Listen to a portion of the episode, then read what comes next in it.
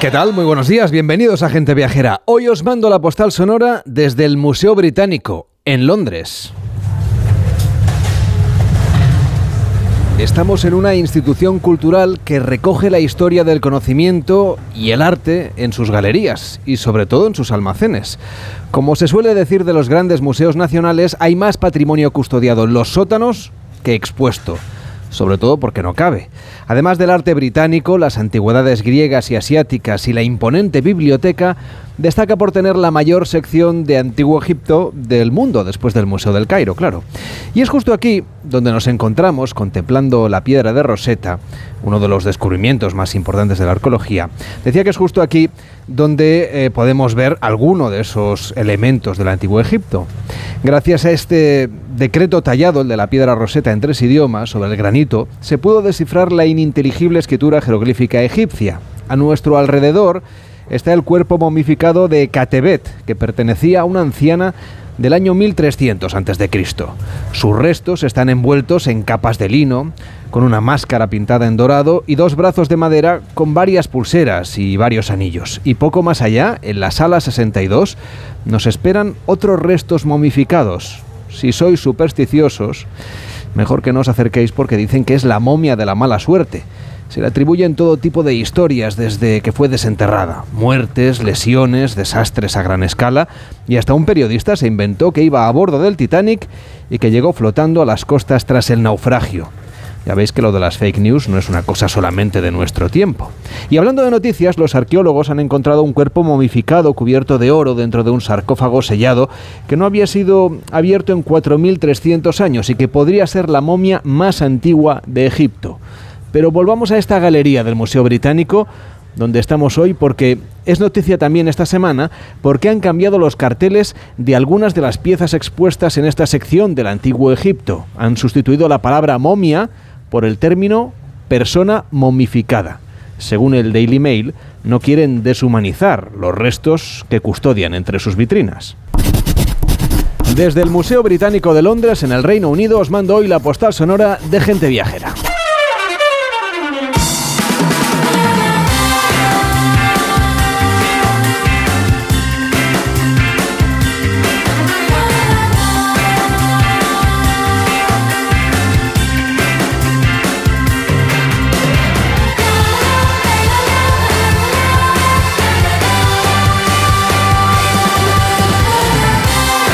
A las 12 y 9, las 11 y 9 en Canarias, estamos en Gente Viajera. Ya sabe que puede mandarnos una nota de voz de WhatsApp al 699-464666. El WhatsApp de Gente Viajera, 699 464666 para pedirnos, por ejemplo, destinos a la carta. En Onda Cero, Gente Viajera, Carlas Lamelo.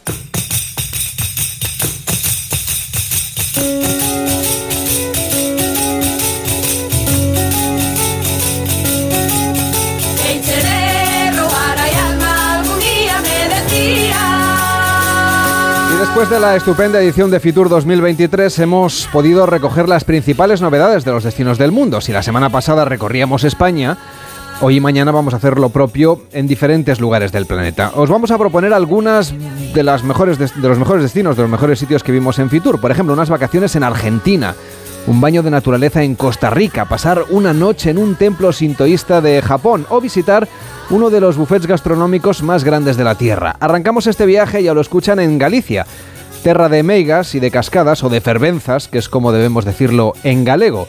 Pero Galicia es también el lugar donde disfrutar de la última puesta de sol de la Europa continental. Será a partir del 24 de marzo y hasta el 23 de abril, luego también del 18 de agosto hasta el 19 de septiembre.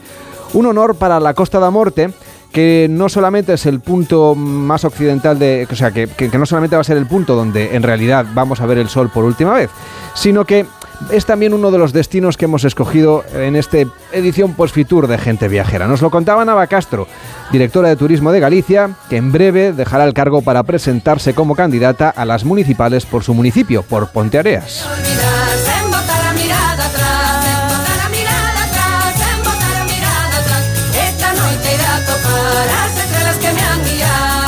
Me gustaría que explicáramos bien la parte científica que hay detrás de esta idea de em, que en Galicia se pone el sol por última vez, porque es algo que a lo mejor mucha gente intuye, ¿no? Porque lo nota que se pasan las horas y todavía es de día, pero es que hay un criterio científico detrás de esta afirmación. Efectivamente, nos recordaba Jorge Mira, que es un físico el que nos ayudó a, sacar adelante este folleto de Último Sol por y el último atardecer de la Europa continental, que es en Galicia, en la Costa de Morte en concreto. Y, bueno, recordaba que un científico se acercó y dijo, pero ¿cómo va a ser este el último punto si la parte más occidental pues está en Portugal? Pero efectivamente con la inclinación de la Tierra y de una manera eh, científica explicada, pues demostró que durante dos meses somos nosotros los que tienen la última puesta de sol y por eso pues también estamos ilusionados con eh, el sol poniente y el sol de, naciente ¿no? de Japón, pues a ver si tenemos algún tipo de hermanamiento, ya que lo tenemos con el camino de Kumano Kodos y Kokugenro y el de Heinen pues eh, esperemos también que esto nos ayude a seguir nuestra vinculación. Y además, perdón, pero es una experiencia única, porque uno puede estar afirmando que está viendo efectivamente la última puesta de sol de ese día. Cuando empieza a crecer los días, en Galicia aún estamos de día a las 11 de la noche y mm. eso ya lo dice todo. No hacía falta el, estudio científico, pero vamos que eso es lo que lo cataloga y lo designa. Sí que hay algo de turismo de naturaleza que están ustedes tratando de destacar, que seguramente mucha gente ya había disfrutado, pero casi sin darle el valor que seguramente tiene, que son las cascadas. Sabemos que Galicia es tierra de agua, es una tierra donde, donde la lluvia es frecuente y eso hace que ese verde que vemos cuando vamos a Galicia pues sea inolvidable, pero también están ustedes destacando que la gente vaya a ver las caídas, los saltos de agua, las cascadas. Efectivamente, y, las hemos denominado y, y, puesto en diferentes formas ¿no? y formatos, porque hay algunas que son muy altas, otras más eh, ruidosas, otras más, más caudalosas, ¿no? Eh, y la típica gallega, porque hace la forma de la X y por eso decimos la más gallega, eh, pero entre ellas, pues por ejemplo, por nombrar una que puede conocer los oyentes, la cascada de Lézaro, ¿no? que eran cascadas que estaban, eran desconocidas y gracias a Vuelta Ciclista a España se, pone, se puso en valor. Y bueno, pues con este folleto lo que pretendemos es, aunque nos gusta mucho la Vuelta Ciclista a España, sin necesidad de, que transcurra pues esas 76 cascadas que están recogidas en el folleto, pero las 300 identificadas que tenemos catalogadas, pues que sí que lleguen a todo el turista que quiera disfrutar de ese silencio, de ese ruido armonioso, ¿no? De la naturaleza, porque escuchas el agua cayendo y bueno, que invita siempre a reflexionar. Imagino que lo que harán muchos viajeros es hacer una ruta de senderismo de las que hay por Galicia. En el Camino de Santiago debe haber también alguna, ¿no? Sí, y el entorno del Camino de Santiago ahí. Y entonces de paso que hacen ese corrido, ¿no? Ese sendero, pues eh, pararse, ¿no? Organizar bien la ruta y pararse, pues a lo mejor para disfrutar de esa parada en una caída de agua, en una cascada. Claro, es que es un entorno maravilloso y eso, y como son sonidos naturales, ¿no? Pues te invita a, disfrutar y, bueno, y a pararte un, un tiempo, ¿no? En esta vida tan ajetreada de que vamos a todos a mil por hora, pues pararte ese espacio de tiempo y que ya para poder llegar pues necesitas también andar un poquito porque no son todas accesibles eh, de una manera rápida, sino que te tienes que adentrar, descubrirlas y disfrutar del entorno.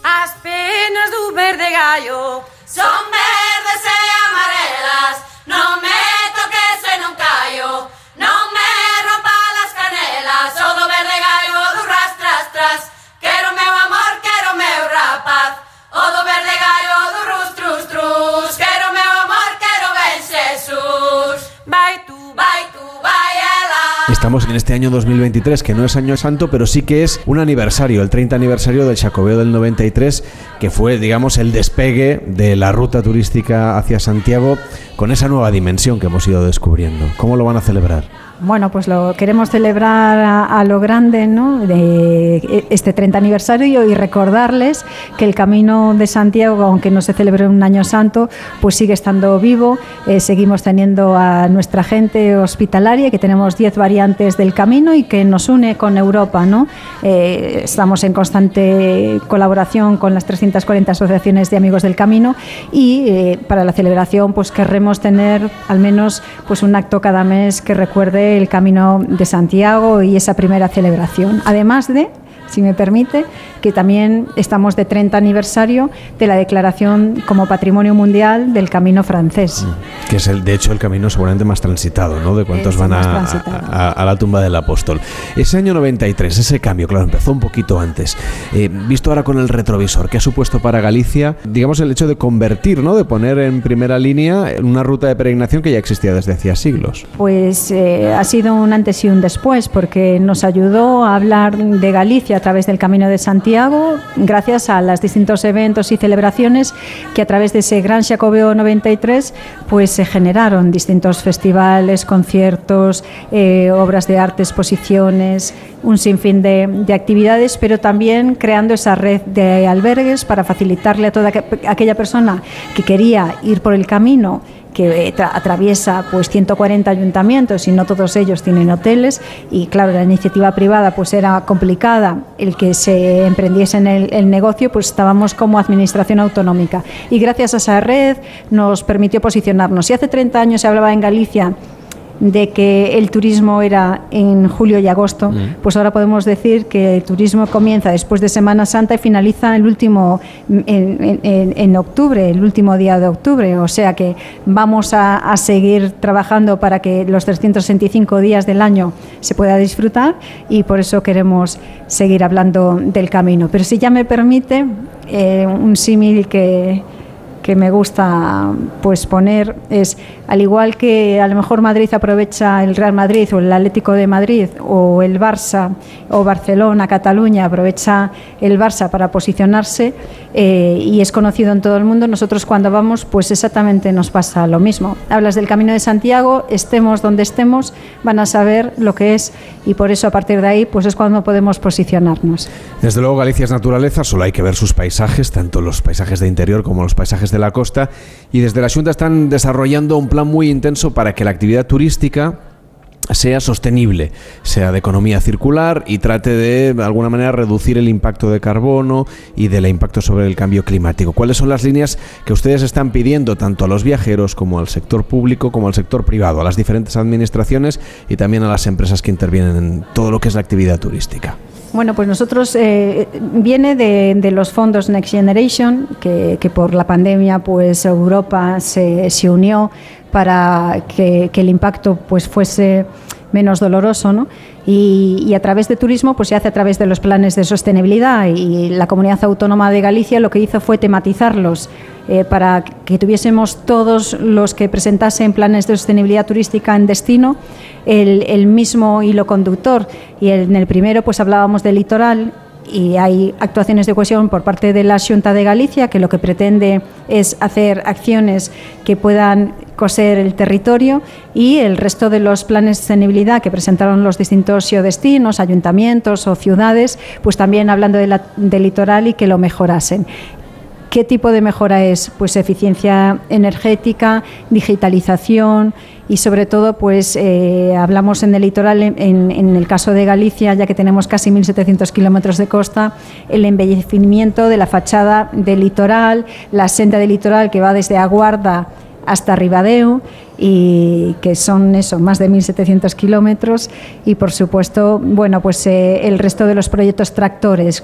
¿Qué llamamos proyecto tractor? Pues si hay un faro que está en desuso, el darle un uso puede ser hotelero, de restauración, museo. Cada vez hay más faros convertidos en hotel en Galicia. Efectivamente, por eso mismo. Y yo creo que ese trabajo y esa línea de trabajo pues nos está sirviendo para llamar la atención y para que los demás se sumen. Pues le agradecemos mucho a Nava Castro que haya estado hoy con nosotros para presentarnos algunas de las cosas que Galicia está presentando en Fitur y esperamos que este año 2023, ese 30 aniversario del Chacobeo del 93 y esa preparación ya para el de 2027, pues que sean todo un éxito. Hasta la próxima. Muchísimas gracias. Hasta la próxima.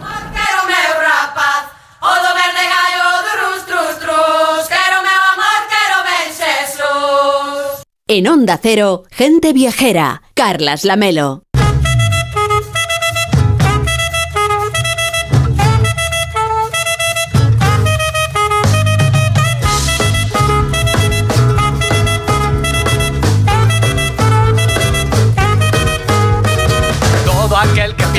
Vida siempre es cruel. Tiene que saber que no es así, que al mal tiempo buena cara. Pues se acercan las fechas del carnaval, una de las fiestas más celebradas en toda España en las que participa gente de todas las edades y que cada vez atrae a más personas también como elemento motivacional para hacer unas vacaciones, una escapada. Personas que se sumergen en un ambiente festivo muy diferente, claro, según el lugar en el que se celebre. Vamos a recorrer España a través de sus carnavales con Enrique Domínguez Uceta. Hola Enrique, ¿cómo estás? Buenas tardes. Buenos días, vaya. Buenos días, Carlos. Es una de tus fiestas favoritas. Sí, es una de las más interesantes porque sus orígenes vienen desde antes de la llegada del cristianismo a nuestro territorio y ha mantenido pues su esencia lúdica, contracultural, irreverente, su sentido de liberación y de saltarse las normas y las prohibiciones, aunque sea durante unos pocos días. Y, bueno, pues eso ha llegado hasta hoy mismo. Una fiesta que estuvo prohibida en muchos lugares durante el tiempo de la dictadura y que tras la vuelta de la democracia pues ha recuperado su presencia y, no ha parado de crecer. La fiesta está en todas partes, incluso en los colegios, pero hay lugares que son emblemas del carnaval en España. Estoy pensando en Tenerife, en Cádiz o en Badajoz, donde los días festivos pues se concentran en fin de semana y se prolongan hasta el miércoles de carnaval. Quizá algún oyente está un poco despistado, así que vamos a repasar si te parece Enrique el calendario del carnaval de este año, porque estamos a menos de tres semanas del comienzo de estas fiestas. Sí, se vienen encima las fiestas muy deprisa. Oficialmente el carnaval comenzará o las celebraciones del carnaval el 16 de febrero y terminará el día 22. El 16 es el jueves de carnaval, es el jueves lardero o gordo según los sitios.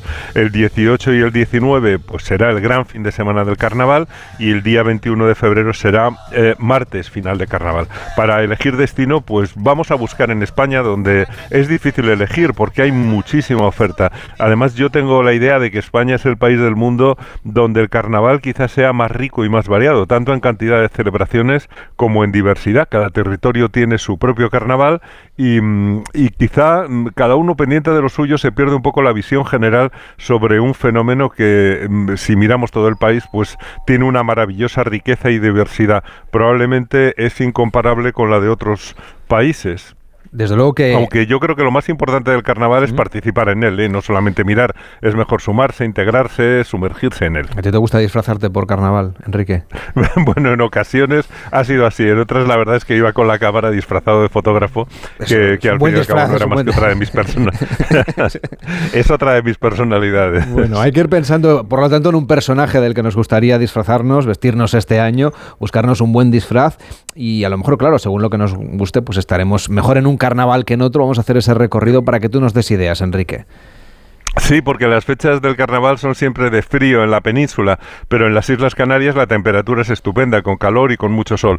A lo mejor por eso en el norte se disfrazan con pieles de animales, van muy abrigados y en Tenerife pues salen las reinas del carnaval muy ligeras de ropa. El carnaval depende del calendario religioso, se celebra 40 días antes del Domingo de Ramos y suponía despedirse del consumo de carne durante la cuaresma. Los carnavales en España forman grupos diferentes, más famosos en Cádiz y en Tenerife ahora también en Gran Canaria, pero hay otros igual de intensos y participativos. Por ejemplo, los de Badajoz, unos carnavales estupendos mm, en los que participa toda la ciudad y que no son de los más visitados, pero realmente son arrolladores. Vamos a estar eh, recorriendo durante las próximas semanas también algunos otros destinos carnavaleros, porque claro, todo es eh, un carnaval y la vida es un carnaval, como decía la canción del principio, y desde luego lo que nos gusta es eh, pues hablar de estos carnavales. Tampoco es el único carnaval de, importancia en este caso que, podríamos recomendarle a la gente viajera, porque si hay algo que, que nos gusta es recoger varios lugares del mundo. Pero nos situamos ahora en Extremadura, que aunque se hable menos de sus fiestas que en el resto de España, también tienen un carnaval muy importante. Bueno, sí, yo creo que a Extremadura le pasa con casi todo, que tienen maravillas y se habla poco de ellas. Por eso de, todo el que llega allí se queda siempre sorprendido y maravillado.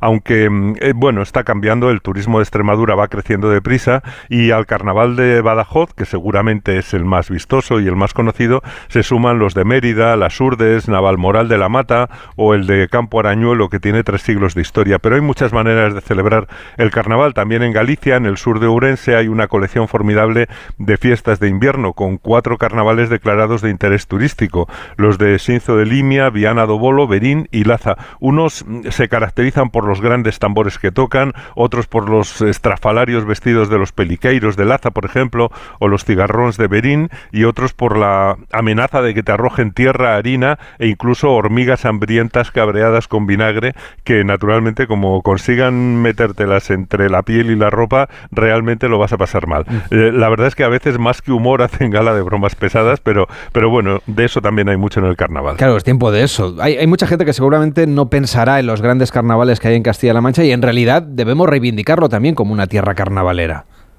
en Castilla-La Mancha el carnaval siempre ha sido importante. El, primero ya se ha celebrado, el del Alcázar de San Juan, adelantado a los días de Navidad, pero en lugares como Miguel Turra, por ejemplo, en Ciudad Real, eran tan queridos que a pesar de que los prohibieron durante eh, la guerra civil o tras la guerra civil, las máscaras salían a las calles y, toreaban un poco a la Guardia Civil que, iba a la calle para que no salieran y ellos se, se las ingeniaban para hacerlo. Bueno, lo importante es que resurgieron tras suspenderse la prohibición y también un carnaval importante en la propia capital, en Ciudad Real, y en Villarrobledo, en Albacete.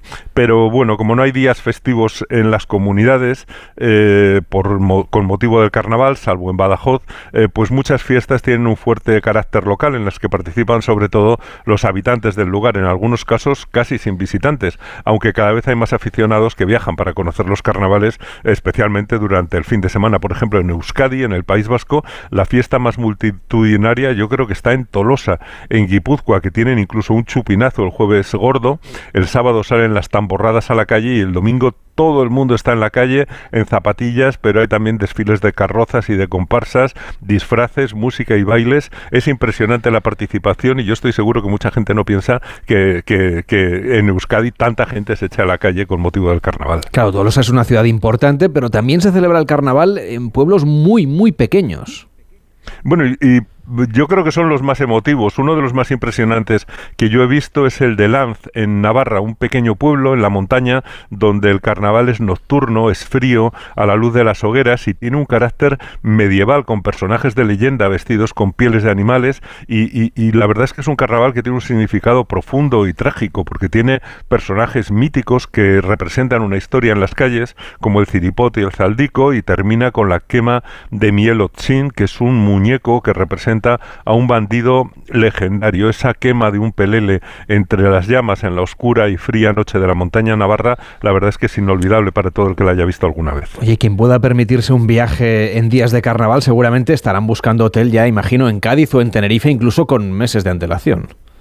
Bueno, es algo que se debe hacer al menos una vez en la vida, conocer estos carnavales y es posible hacerlo porque ambos lugares tienen bastantes hoteles en su entorno porque están en zonas turísticas. De hecho, acaba de ser noticia que Vinter ha ofrecido 15.400 plazas adicionales para quienes asistan a los carnavales canarios. Realizarán más de 200 vuelos extra con los aeropuertos de Gran Canaria, de Lanzarote, de Fuerteventura, La Palma y, y en Tenerife con Tenerife Norte y con Tenerife Sur durante esas fechas del carnaval, del 17 al 22 de febrero, o sea que ya ves que hay demanda. Hay, hay buenos carnavales en todas las Islas Canarias. Yo creo que el gran carnaval de interés turístico internacional es el de Santa Cruz de Tenerife, que a mí me encanta, es un carnaval potentísimo, una joya absoluta de larga tradición y de gran calidad, es uno de los mejores del mundo por participación, por calidad estética y yo creo que el primero por seguridad y por encanto. Puede que haya 200.000 personas en la calle y, la verdad es que eso es prácticamente el, número de habitantes de la ciudad, que tiene poco más de eso. Ocupará el fin de semana del 18 y el 19 de febrero. Ya está allí todo el mundo en casa preparando sus vestidos, sus disfraces y, y ya sabes que es un carnaval con argumento, porque este año se dedica a Nueva York, la ciudad que nunca duerme, o sea que tienen ahí una, una inspiración especial. Eh, salen las murgas adultas, las agrupaciones musicales, eligen reina de carnaval el 15 de febrero y luego el carnaval de día el domingo, el baile en la calle el lunes y, y bueno, la bomba ya es el coso apoteosis del martes, mm, que es verdaderamente espectacular. Y repiten el fin de semana siguiente. Tenemos que recordar a todo el que a lo mejor no pueda viajar ese fin de semana, pues que al siguiente es el domingo de piñata y allí en Tenerife pues habrá muchos chicharreros en la calle que son el alma de la fiesta porque es su fiesta, es la fiesta de la gente de la ciudad. Y en Gran Canaria también lo celebran con mucha fuerza, Enrique.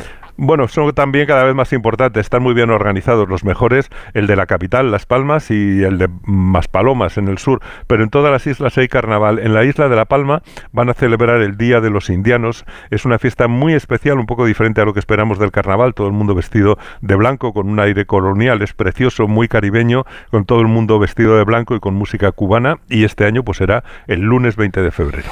Quizá el más divertido, el más verbal, el que más vemos luego en televisión también es el de Cádiz. Pues sí, Cádiz tiene un carnaval fabuloso que se vive en la calle. Es ideal para participar eh, porque te puedes meter entre la gente que pasea disfrazada, vive el carnaval popular en las placitas, en las callejas gaditanas. Hay que vivirlo en el barrio de la Viña y en el centro de la ciudad, donde la gente mm, se tapa la cara y sale a mirar y a ser mirado. En Cádiz la gente tiene alegría, tiene sentido del humor. Los gaditanos se vuelcan en el carnaval todo el año pensando en temas de actualidad para los coros, para las comparsas, las chirigotas, los cuartetos que llevan música y letra y, la verdad es que normalmente los vemos en, la celebración del concurso oficial, pero están también en la calle cantando para que la gente lo pase bien, todo a capela, en directo. El concurso oficial de agrupaciones de carnaval en el Teatro Falla se, puede seguir por internet en directo, pero yo creo que es mejor ir y vivir el carnaval en la calle, en, la en las calles de Cádiz. Ese carrusel de coros del domingo a mediodía en la Plaza del Mercado es una maravilla, una hora perfecta para verlo tomando unas cervecitas con ostiones con galeras, con erizos de mar y luego, bueno, pues ya puedes seguir viendo la gran cabalgata y los fuegos artificiales por la noche. La fiesta sigue el lunes y el martes cortejo a las 8 de la tarde, o sea que, que, que es perfecto y además suele hacer buen tiempo, suele hacer sol. Carnavales que no hay que perderse para irlos conociendo, para ir haciendo hueco también en la agenda de la gente viajera y que hoy nos ha contado Enrique Domínguez Uceta. Cuídate mucho que mañana volvemos a viajar aquí en el programa. Cuídate. Muy bien, esta mañana, Carlos.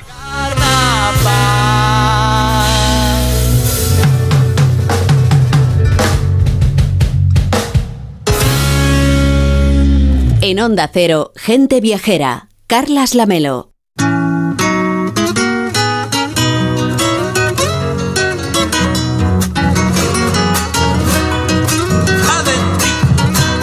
Pobrecito corazón, a sufrir ha comenzado ilusión que de ti se anda volando. Y la capital de la provincia argentina de Río Negro está en medio del Parque Nacional de Nahuel Huapi una zona natural que envuelve la ciudad más poblada de los Andes patagónicos, que también estuvo en Fitur para presentar las novedades que nos ha contado Gustavo Llanuso, que es intendente de San Carlos de Bariloche. Sé que estás encarcelado, encerrado en la prisión de tu pecho enamorado. Tratamos de mostrar lo que somos, que lo que somos es una ciudad turística muy muy importante de nuestro país, que renueva permanentemente sus contenidos, que los los pone a tono con los tiempos, que va trayendo nuevos contenidos, los vamos estudiando y lo vamos haciendo de manera que el que visite Bariloche, visite la zona andina patagónica, porque es más que la ciudad, es una zona eh, extensa la que se puede visitar, se encuentre con vivir una experiencia, vivir una experiencia en la naturaleza, con los distintos tipos de naturaleza que tenemos, porque nosotros tenemos montaña, tenemos muchos lagos, tenemos muchos ríos y también tenemos estepas, que, es una manera distinta de vivir la zona patagónica. Ustedes están también eh, por esa carrera, por la exposición especializada de 2027, compiten con Minnesota en Estados Unidos, con Phuket en Tailandia, con Belgrado en Serbia, con Málaga aquí en España. ¿Qué supondría esa expo para Bariloche? Bueno, yo creo que esa expo de darse significaría un punto de inflexión, porque es promover la ciudad hacia una cuestión muy importante a nivel internacional. Esperamos de hacerse, esperamos alrededor de 3 millones de visitantes en esos tres meses, con lo cual tenemos que trabajar mucho para poner la ciudad acorde a ese desafío, que creo que estamos a la altura. Y vos fíjate que es interesante decirle al que escucha que nosotros con la temática de la exposición, que se llama Naturaleza y Tecnología, tratamos de juntar los dos aspectos de Bariloche, porque Bariloche es eminentemente una ciudad turística muy importante, pero también es una ciudad de ciencia y tecnología, es la ciudad con más densidad de tecnólogos y científicos de nuestro país, donde están los centros de los institutos más importantes de desarrollo de tecnología de punta. En Bariloche se hacen los satélites, se hacen los reactores nucleares, se hacen radares, se hacen aviones. O sea, Bariloche es una, una ciudad que la tecnología tiene mucho para hablar y nosotros estamos proponiendo en esta exposición la discusión de cómo en un ámbito de la naturaleza, la tecnología tiene que ser quien proteja la naturaleza y no al revés. ¿Y cómo podemos imaginarnos ese proyecto de naturaleza, de tecnología convertido en una exposición internacional? Y nos, nosotros lo que nos imaginamos es que sea el ámbito de debate y de presentación de las nuevas ideas de cómo la tecnología ayuda a hacer lo que quizás no hizo antes, ayuda a salvar el planeta, ¿no? A través de los distintos tipos de energía, a través de las distintas maneras de trabajar lo biológico, lo tecnológico, en términos de tecnologías duras, de tecnologías blandas, que nos lleven a otra concepción de lo que tiene que ser nuestro planeta en términos de sostenibilidad ambiental, humana, social, etcétera. Que es algo que imagino, ¿no? Que en esa zona del mundo que está tan expuesta pues a, a la situación que está provocando el cambio climático, para ustedes debe ser una sensibilidad especialmente destacada, ¿no? Sí, realmente porque nosotros vivimos inmersos en esa naturaleza, que no la queremos perder, que nos parece que la podemos pensar distinto. Mirá, como un lema tenemos de la exposición que decimos desde el fin del mundo un nuevo comienzo, decimos, ¿no? Pues un poco el, el lema que a mí me pega mucho, porque es decir, desde un lugar tan alejado, un lugar que por ahí se lo puede ver como el fin del mundo, podemos promover un nuevo comienzo de nuestro, de nuestro planeta. Podemos hacer actividades como kayak, escalada en roca, hay submarinismo, es decir, que es un destino de turismo activo con mayúsculas. Sí, eh, en, nuestro país la capital nacional del turismo aventura. Eh, podemos hacer lo que vos dijiste, kayak, rafting le podríamos agregar, mucho trekking. Estamos inmersos, la ciudad está adentro del Parque Nacional de Huelhuapi y es el Parque Nacional que tiene más refugios de montaña y más senderos de toda Latinoamérica, con lo cual uno puede caminar por senderos más sencillos, por senderos más complejos, puede disfrutar el bosque, puede disfrutar el lago, puede hacer actividades de vela, también. Hay pesca, tenemos eh, una amplia variedad de, de, gente que va a pescar en los meses de que está habilitada la pesca eh, y la verdad que hay de todo para no aburrirse. Uno no, no depende del clima, depende de las ganas que tenga de hacer cosas. Bueno, es que solamente en ese Parque Nacional de Nahuel Huapi tiene usted 700.000 hectáreas, es decir... Es grande, sí. Que, que necesitamos varias vacaciones para recorrerlo. Sí, y además lo que yo te mencioné es muy de verano y de muy de primavera y muy de otoño. Después en el invierno está todo el tema del, esquí, del snowboard, de todo lo que son los deportes de invierno. El Cerro Catedral, que está en Bariloche, es el centro de esquí más importante también de toda Latinoamérica. Tengo entendido que es la capital del chocolate en Argentina. ¿Por qué? Sí, yo te diría que más que la Argentina, pero vamos a dejar la Argentina para no herir a nadie. eh, Mirá, es una, es una historia bien argentina, porque Argentina está muy conformada por inmigrantes, inmigrantes de, Europa, ¿no? De los años, bueno, de posguerra o antes de las guerras. Y hay un, inmigrante que se fue a la Argentina, pastelero italiano, que empezó a hacer chocolate artesanalmente para eh, venderle a los turistas. Eso se convirtió en una gran industria, tan gran industria que hoy exportamos a Europa, a toda América, a toda Latinoamérica. Ya estamos exportando chocolates que son de gran, gran calidad. Se convirtió en una industria que aprendió a competir en competitividad a través de la calidad. Entonces la calidad del chocolate de Bariloche no lo vas a encontrar en cualquier lugar y por eso ya se está buscando desde distintos países. Hay otros productos muy típicos de esta zona, además de la repostería del chocolate que usted nos contaba. Tienen ustedes también cerveza artesanal, carnes, por supuesto, ese cordero patagónico. Las truchas también son muy, muy populares. ¿Cuáles son los platos típicos, las preparaciones tradicionales que uno puede encontrar en una mesa de un restaurante en Bariloche? Bueno, tenemos la buena noticia de que hay restaurante para todos los gustos porque se ha desarrollado un polo gastronómico tan importante que cada vez amplía más la oferta. En toda esa oferta que vos dijiste también tenemos que tener en cuenta que eh, tiene una gran, la Argentina en realidad una gran migración europea, por ejemplo de Italia, y las pastas, las pizzas son un producto que se encuentra mucho. La zona de Bariloche tiene una gran, gran ascendencia de inmigración de parte de países del norte de Europa, Alemania, Austria, etc. Entonces uno puede encontrar esos platos, sobre todo de cocina de pastelería, kuchen, todas esas cuestiones que eh, son tan del norte europeo. La cervecería se ha convertido en un polo de cervecerías artesanales, hay más de 30 cervecerías artesanales de muy, muy buena calidad que combinan con muy buenas comidas también. Y respecto del cordero patagónico que decía, es tradicional encontrarlo hecho al fuego, ¿no? En, lo que nosotros le llamamos las estacas, pero también se lo encuentran muchas preparaciones distintas y es una comida que se, que se busca mucho en, en el ámbito de la Patagonia, como todas las carnes, porque de última estamos en Argentina y las carnes tienen eh, gran brillo. Gustavo Llanuso, que es intendente de San Carlos de Bariloche, en Argentina, en la Patagonia. Gracias por acompañarnos y que vaya muy bien. Muy buenos días. Gracias a ustedes. Me dio tu boca estando a mis brazos. En Onda Cero, gente viajera. Carlas Lamelo. Me habrá mirado.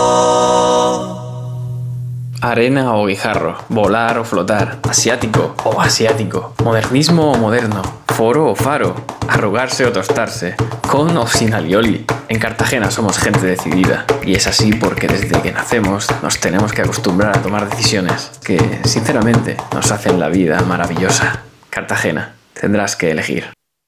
¿Has pensado en todo lo que pueden hacer tus manos? Emocionar, trabajar, acompañar, enseñar.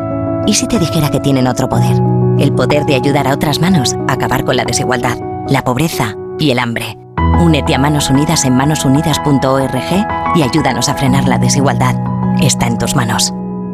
Disfruta lo bueno de Almería. Descubre el sabor de nuestra tierra con la marca gourmet Sabores Almería. Más de mil productos te sorprenderán en cada bocado. Disfruta de todo lo bueno que tiene tu tierra, porque la calidad tiene un nombre. Sabores Almería. Conoce más en www.saboresalmería.com. Diputación de Almería, tu provincia. Aromática, sutil, generosa con todos los platos. Así es la Tuber melanosporum o trufa negra de Teruel. El diamante negro de la cocina al alcance de todos. Conócela en trufadeteruel.com.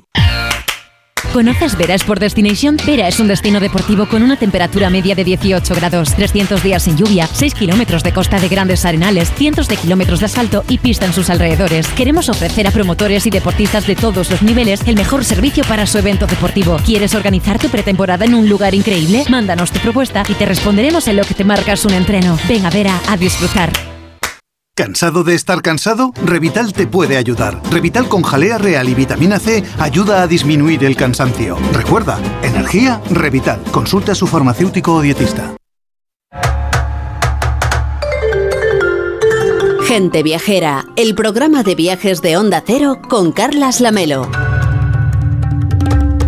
Y a las 12 y 43, las 11 y 43 en Canarias, les hablamos de sostenibilidad, de turismo verde. Sin duda, hay un lugar que lo aglutina todo, es Costa Rica, este pequeño país de Centroamérica que concentra la mayor biodiversidad del mundo.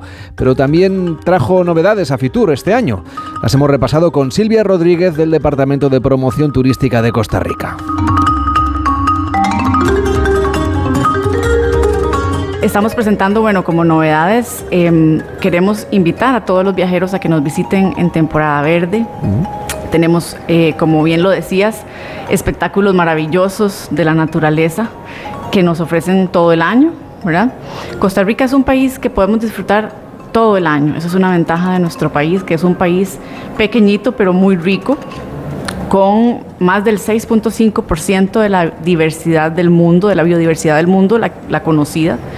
Y eh, es un país que cuenta con 28% del territorio que está resguardado por un sistema de áreas protegidas. Por, por décadas hemos apostado a un turismo sostenible y esto nos ha permitido eh, preservar los recursos naturales que son sin duda nuestro, nuestro mayor tesoro y la riqueza que queremos compartir con todos ustedes. Claro, hay cosas esenciales que la gente viajera tiene que saber y que tiene que ver con el mundo de la naturaleza, como decíamos, de esa riqueza de la biodiversidad. Es un país pequeño, pero de los más diversos en cuanto a flora y fauna del mundo. Y además es que se puede visitar, porque como nos decía, hay esas reservas que ustedes han resguardado durante tanto tiempo y que ahora son también una ocasión para conocer a esa naturaleza. Y es una naturaleza visible que casi viene a ver al viajero. Así es. Em, de hecho es curioso porque en algunos parques nacionales eh, los animalitos incluso pueden llegar ahí como a husmear entre tus pertenencias y a tratar de llevarse algunas galletas o algo así. ¿verdad? Tenemos que tener mucho cuidado para no interferir con el curso normal de, de la vida natural. ¿Cómo debería ser la actitud del viajero? ¿Qué cosas tienen que tener en cuenta para preservar esa naturaleza que está en Costa Rica esperándonos? Bueno, principalmente eh, que cuando te vayas no dejes más que tus huellas en la arena, ¿verdad? O tus huellas en el bosque. Respetar profundamente la naturaleza, a, apreciar y admirar eh, todas las bellezas que nos regala tanto el, el, paisaje de montaña como el paisaje de, de playa y mar. Eh, disfrutar enormemente con la familia, pero siempre en un ambiente de, de respeto con la naturaleza, ¿verdad?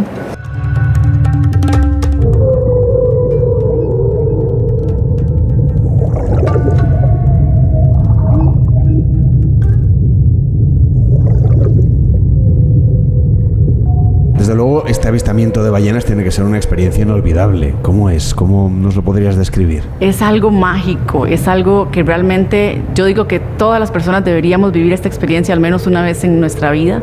Y si tenemos hijos, es algo realmente impresionante para ellos. Es como el máximo espectáculo, pienso yo, que la naturaleza nos puede regalar. Son animales tan impresionantes y verlos cómo pueden llegar hasta saltar al, al lado, justo al lado de tu embarcación pequeñita, cuando ellas cantan, emiten una vibración que hace eh, temblar toda la embarcación y es una emoción tan grande porque nunca sabes por dónde va a saltar la ballena, es algo impresionante. Entonces la idea es que nos levantamos supongo temprano, ¿no? Nos subimos a las lanchas y vamos allí donde los guías marítimos saben que se están moviendo los grupos de Así ballenas. es, em, se dan en, las áreas de las costas, principalmente Pacífico Sur. Tenemos em, una infraestructura ya determinada para esto. Te levantas temprano, te montas en la embarcación, ellos te llevan. También es cuestión de suerte, ¿verdad? Porque obviamente no, no podemos contratar a las ballenas para que estén ahí a determinada hora. Es cuestión de suerte, pero en época de avistamiento es muy frecuente que se vean principalmente en la zona del Pacífico Sur de Costa Rica.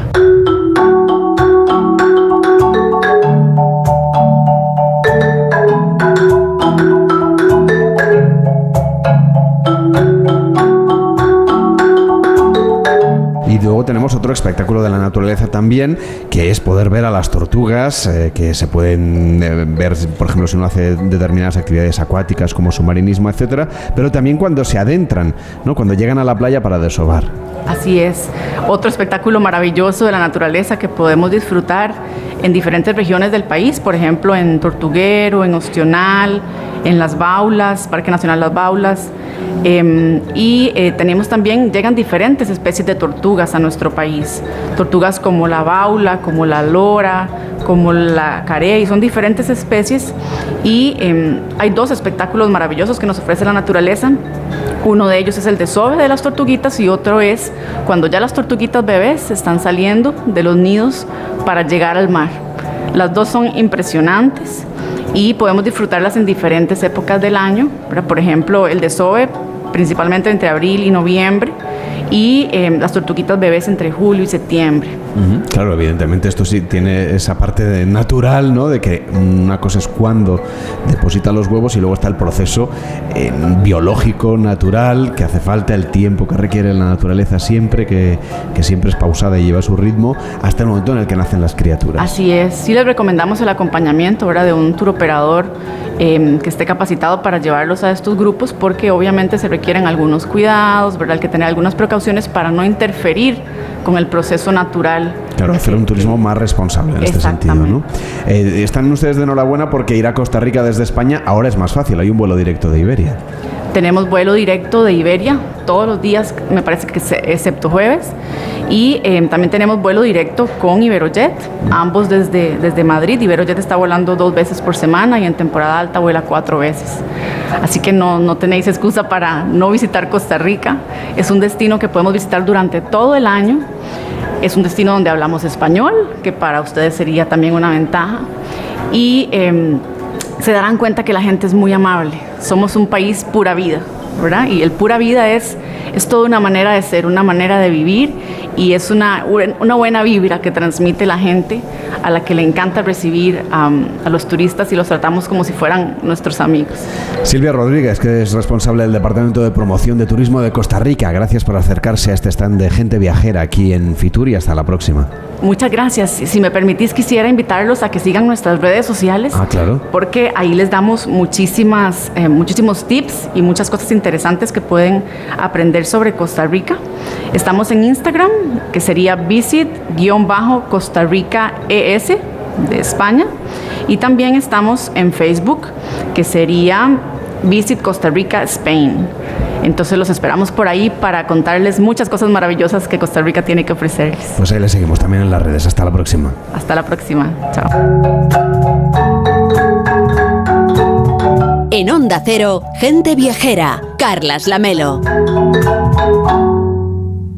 Mallorca inspira todo el año. Es tierra de contrastes, costa e interior. Serra de Tramontana, patrimonio mundial. Cultura y tradiciones milenarias. Gastronomía y deporte. Ven, Mallorca es para ti. Fundación Mallorca Turismo, Consell de Mallorca. ¿Y tú que tienes hijos adolescentes? ¿Qué necesitas para tu seguridad? No vivimos muy lejos del instituto y van y vuelven solos a diario. Yo estoy trabajando y me gustaría saber que están bien. Pues con la alarma de Securitas Direct puedes recibir un aviso en el móvil cuando llegan a casa y verlos si quieres. Y con la app podrán pedir ayuda si pasa algo, estén donde estén. Y es que tú sabes lo que necesitas y ellos saben cómo protegerte. Llama ahora al 900-272-272 o entra en securitasdirect.es y descubre la mejor alarma para ti. Con las lentillas, el polvo, los ordenadores, notamos los ojos secos, nos pican. La solución es Devisión Lágrimas. Devisión alivia la irritación y sequedad ocular. Devisión Lágrimas. Este producto cumple con la normativa vigente de producto sanitario. Cada bebé que llegue hoy al mundo nacerá con un 11% de probabilidades de ser zurdo. Un 15% de tener alergia al polen. Y un 20% de sufrir abuso sexual infantil. Cambiemos las cifras. Fundación Vicky Bernadette contra el abuso sexual infantil. Comer frente al ordenador, los aquí remamos todos juntos, las reuniones interminables. Respira, come frente al mar, rema en aguas cristalinas, disfruta paisajes interminables. No esperes al verano para volver a respirar. Hay un lugar a menos de una hora de ti que te espera todo el año. Vive las Islas Baleares. El Corte Inglés te propone un buen plan para este fin de semana, porque hasta este domingo en web, app y centros con apertura te ahorras el 21% de IVA en las mejores marcas de electrónica y electrodomésticos. Televisores, aspiradoras, frigoríficos, móviles. Con envíos incluso en dos horas. Hasta el domingo ahórrate el 21% de IVA con los tecnoprecios del Corte Inglés. También en nuestra web y app. Yo me apunto. En Onda Cero, gente viajera. Carlas Lamelo.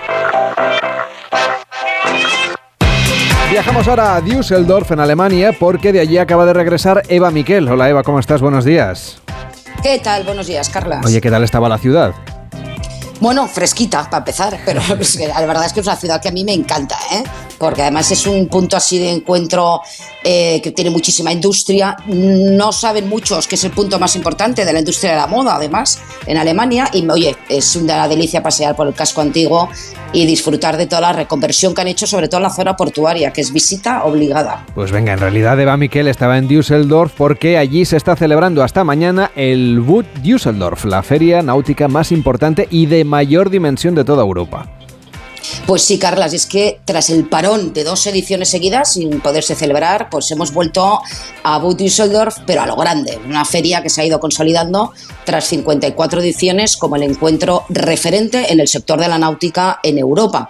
Y es que esta feria yo sinceramente es la más completa que conozco, congrega expositores de muchísimos países que están relacionados pues de manera directa o indirecta con el sector. O sea, podemos encontrar a lo largo de 17 pabellones espacios donde se han cita con sus respectivos stands por las principales marinas del mundo, acompañadas pues en muchos casos por los patronatos de turismo, ¿no? Puertos deportivos, pues desde Turquía a Egipto, a Croacia, a Italia. ¿Y había representación española también?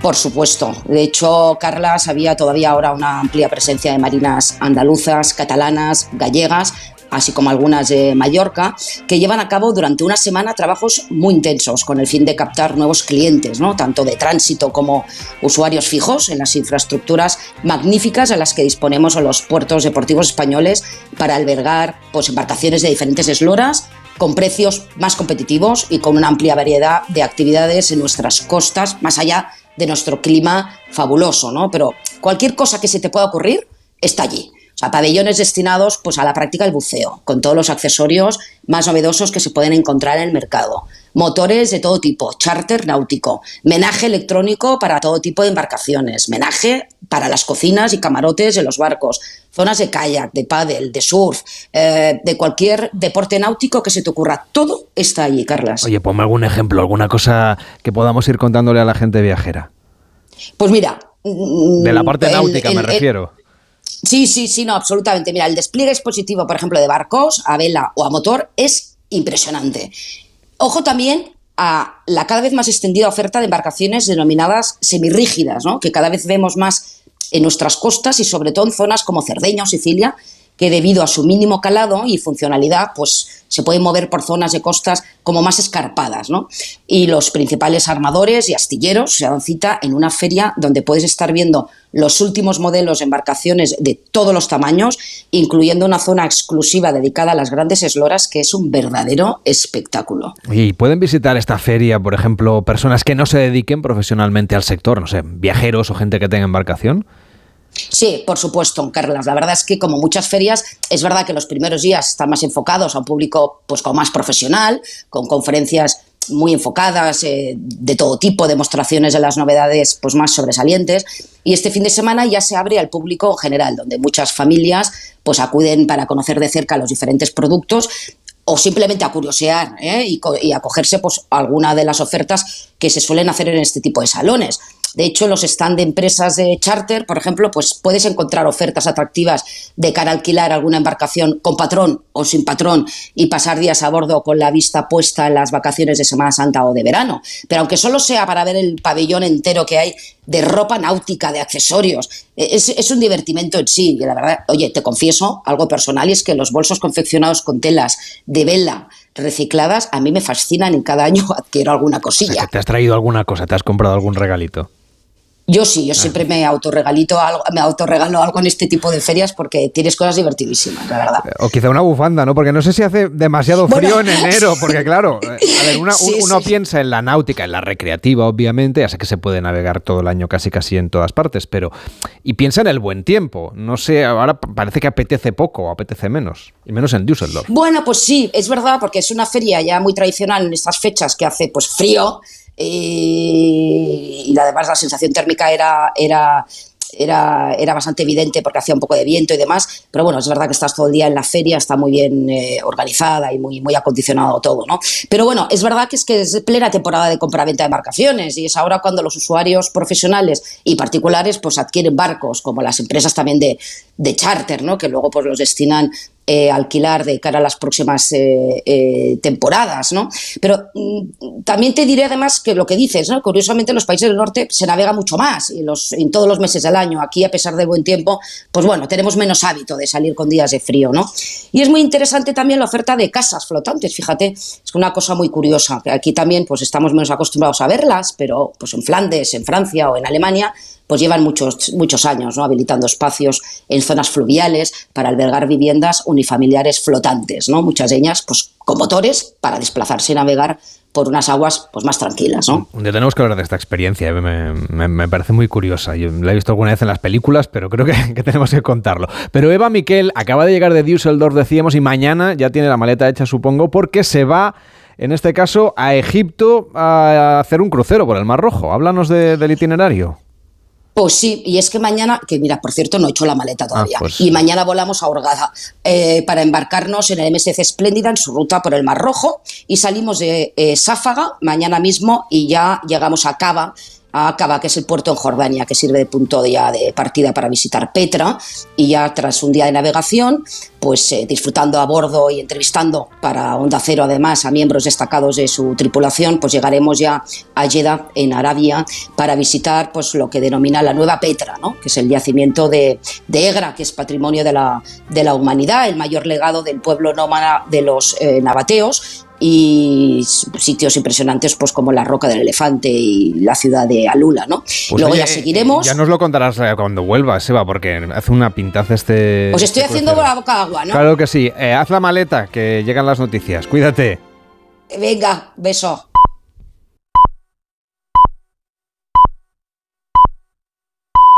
La una, mediodía en Canarias.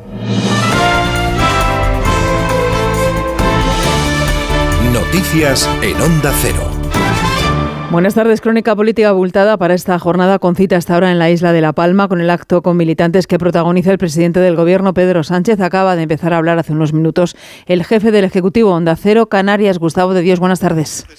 Hola, buenas tardes. Pues la emergencia volcánica de La Palma ha sido la protagonista de las primeras palabras de Sánchez aquí en la villa de Mazo, en La Palma, municipio donde gobierna el Partido Socialista. Sánchez en su decimoprimera visita a La Palma acaba de anunciar 140 millones de euros más de ayudas a la isla. El presidente ha dicho además que en el Consejo de Ministros de este martes se va a aprobar un paquete de ayudas a todos los agricultores del país para compensar las pérdidas por la guerra de Ucrania. Referencias a la sanidad, por ejemplo. Ha dicho que se van a ampliar las plazas MIR y se ha detenido en las pensiones. Las hemos subido, ha dicho, mientras que el PP se dedicaba a rescatar bancos. Repaso a las medidas económicas de toda la legislatura desde los ERTES de la pandemia hasta el ingreso mínimo vital. Esta es la diferencia, dice Sánchez, entre un gobierno de izquierdas y uno de derechas. Continúa la intervención del presidente del gobierno de España. Aquí en La Palma lo escuchamos. Que abrió y ensanchó la desigualdad, no solamente la desigualdad social, también la de género, eh, eh, la intergeneracional, pensando sobre todo en los jóvenes, o sin duda alguna también la territorial.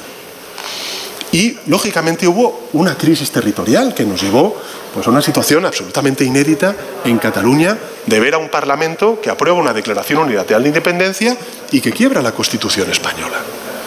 Bueno, ¿qué es lo que hemos hecho nosotros, compañeros y compañeras, desde entonces? Pues lo que hemos hecho lo planteé en nuestro discurso de investidura de hace tres años. Apostar por una hoja de ruta clara en la que pues hiciéramos de la transición ecológica una fuente de oportunidad para todos los territorios. Esas son las palabras del presidente del Gobierno, Pedro Sánchez, desde la isla de La Palma, que resumiremos a partir de las 2 de la tarde en Noticias fin de semana. Y en Burgos, acto del Partido Popular con su secretaria general, Cuca Gamarra, en apoyo a su candidata, Cristina Ayala. Es, ha dicho, el año del cambio político. Este año 2023 es el año del cambio político. Es el cambio político porque vamos a conseguir cerrar esa etapa tan negra y tan realmente dura que está sufriendo la, sociedad española, que significa tener a Pedro Sánchez al frente del Gobierno de España. Y lo vamos a hacer empezando desde los pueblos y las ciudades. Y ahí iremos construyendo ese cambio en el que no vamos a ir solos, sino que nos va a ir acompañando la sociedad española. Esquerra celebra hoy en Lleida su 29 Congreso Nacional, una cita marcada por su nueva propuesta de referéndum pactado y basado en la fórmula montenegrina. Ha defendido el presidente de la Generalitat, Per Aragonés, promover un gran acuerdo sobre dicho referéndum. Redacción en Barcelona, Monsevals. El presidente de la Generalitat, Per Aragonés, ha defendido ante las bases de su partido Esquerra Republicana promover un gran acuerdo, ha dicho, sobre un referéndum.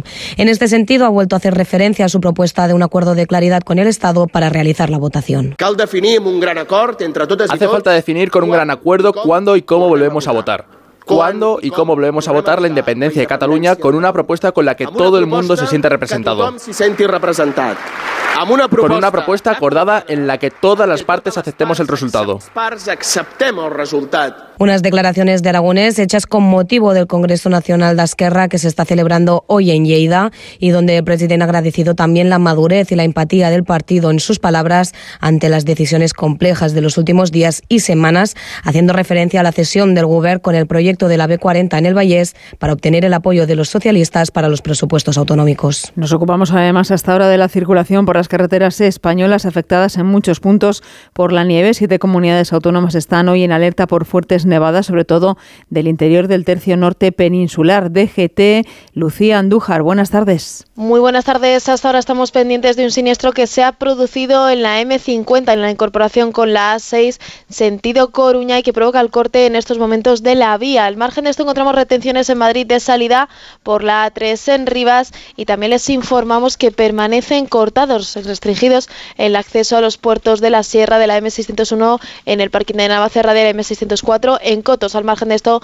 la nieve afecta a 54 vías, dos de ellas principales, transitables con precaución, la AP66 en Asturias, en Lena, y en León, en Valverde de la Virgen y Sena de Luna, también en la 67 en Cantabria de Valprado del Río y Molledo y en Palencia, en Aguilar de Campo, además de la red secundaria y 17 vías cortadas y 39 donde es obligatorio el uso de cadenas o neumáticos de invierno. Les pedimos, por lo tanto, mucha precaución en estas vías. Y terminamos con una triste noticia en Barcelona. Ha fallecido hoy el escritor, político y filósofo Xavier Rupert de Ventós a los 83 años de edad. Deportes, David Camps. Decimonovena jornada de Liga en Primera División con cuatro partidos esta tarde, destacando a las cuatro y cuarto Girona-Barcelona. El Barça sin Lewandowski ni Ferran Torres y con tres puntos de ventaja sobre el Real Madrid en la clasificación. El técnico Xavi. Sí, a excepción de la eliminación de, de Champions, creo que el equipo está en un buen momento. Está en un muy buen momento, diría yo. Bien situados en Liga, bien situados en Copa y a partir de aquí, bueno, eh, con el título ganado de la Supercopa que nos ha dado moral y tranquilidad para afrontar lo que viene y, afrontar la, Europa League. Sí, sí, estamos en un, en un momento que podemos hacer una gran temporada. Aún así no hay que bajar la, la guardia en ningún momento. En menos de una hora, Cádiz-Mallorca, a las seis y media, Sevilla-Elche, a las nueve, Getafe-Betis. Mañana jugará el Real Madrid ante la Real Sociedad, coleando aún la eliminatoria de Copa del Rey ante el Atlético de Madrid. Al comunicado del consejero delegado rojiblanco, Miguel Ángel Gil Marín, contra el colegiado y en el que acusaba al Real Madrid de crear tal presión que es normal que afecte a las personas que deben tomar decisiones, habla el entrenador italiano Carlo Ancelotti. Eh, creo que eh, por parte nuestra hemos merecido de ganar. Después todo el resto son asuntos que, del cual no voy a hablar. He oído algo y ya está. De, este tema prefiero no hablar. Yo lo único ahora que puedo decir es que mi, mi, carácter, es mi carácter respetar todas las opiniones eh, y ya está. Jugado ayer, Almería 3, Español 1. Mañana España luchará ante Suecia por la medalla de bronce en el Mundial de Balonmano. La final la jugarán Dinamarca y Francia. Y en la Liga Andesa de Baloncesto, décimo octava jornada esta tarde, Fuenlabrada Tenerife, Girona Barcelona, Breogán Granada y Bilbao Juventud. Es todo el repaso a toda la actualidad de la jornada a partir de las 2 de la tarde, la 1 en Canarias, en una nueva edición de Noticias. Fin de semana con Juan Diego Guerrero. Continúan con Gente Viajera y Carlas Lamelo. Como el perro y el gato. ¿Necesitan las eh, mascotas, los perros, los gatos, higiene dental? ¿Creéis que es importante y que conviene hacerle una ecografía y descartar que sea cualquier otra patología? ¿Le puedo dar medicinas de persona a mi perra? Todas las respuestas los fines de semana con Carlos Rodríguez. Como el perro y el gato. Sábados a las 3, domingos a las 2 y media de la tarde y siempre que quieras en la app y en la web de Onda Cero. Patrocinado por Menforsan, los especialistas en cuidados, higiene y cosmética natural para las mascotas. Te mereces esta radio. Onda Cero, tu radio.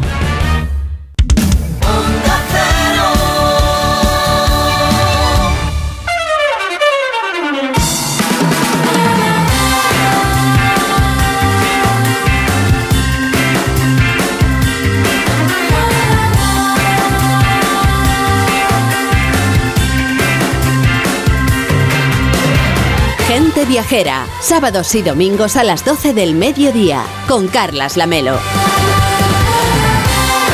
A la 1 y 7, las 12 y 7 en Canarias y también a través de internet en onda0.es barra gente viajera. Y a lo largo de la semana pueden ustedes leer y escuchar de nuevo algunos de los reportajes del equipo de colaboradores de gente viajera. Por ejemplo, si entramos ahora a onda0.es barra gente viajera, ahí podemos hacer un recorrido por los mejores festivales de música de 2023. También 12 destinos a los que viajar este año fuera del turismo de masas y haciéndolo además de manera sostenible, o una ruta por Buenos Aires a ritmo de tango, o el recorrido que nos ofrecía Enrique Domínguez Uceta por Gadamés, un destino poco conocido en Libia, o las antiguas capitales de Tailandia. Este y otros destinos en onda 0.es barra gente viajera. Fly me to the moon and let me play among the stars. Let me see what spring is like on.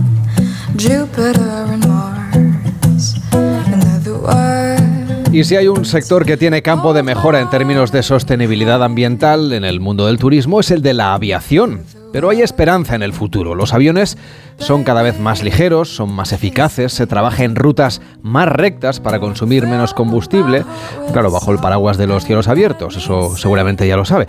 Y hay una gran confianza además en la tecnología. Se esperan con ganas los aviones eléctricos, aunque tardarán como unos 15 años en ser una realidad.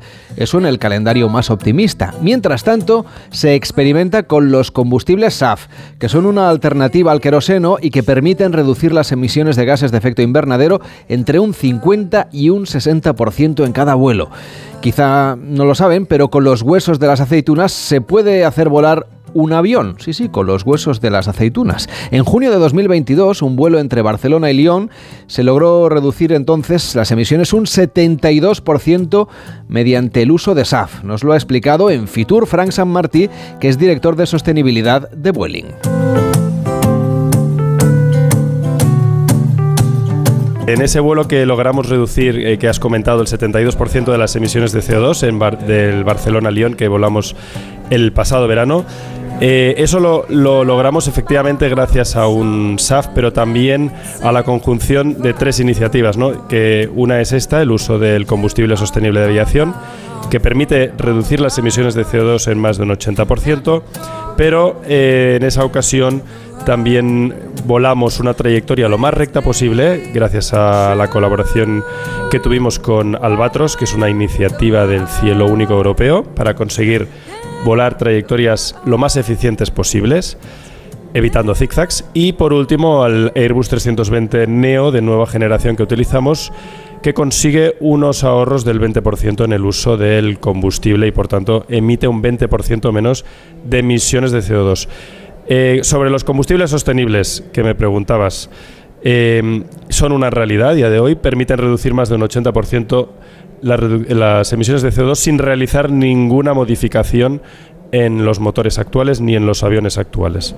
Y desde luego eh, lo, que es importante, como decíamos, es que esto se complemente con otras medidas. Nos comentaba las que hicieron posible este vuelo, no todo es mérito del SAF, sino que intervienen otras cosas. Esta parte de cielo abierto y sobre todo de, optimizar las rutas, lo que permitirá no solamente emitir menos, sino reducir los tiempos de vuelo. Eso es bueno para los pasajeros y para las aerolíneas, que al final del día podrán programar quizá alguna ruta más, ¿no? Efectivamente, el espacio aéreo fue diseñado en su época para seguir unas estaciones terrestres y entonces esto hace que los vuelos actuales muchas veces hagan zigzags pero el potencial de poder volar, por decirlo de manera sencilla, en línea recta, en realidad es la trayectoria más óptima según los vientos y condiciones meteorológicas, nos da un potencial de ahorro del 10% en cuanto a emisiones de CO2, gracias a los grupos de trabajo que tenemos con Enaire y Eurocontrol, que son los eh, gestores del espacio aéreo, estamos acelerando esa digitalización del espacio aéreo que va a hacer que esto sea posible. Y en el futuro, digamos, en el calendario de implementación de estos cambios, eh, que más o menos que ¿En qué términos estamos trabajando ahora mismo?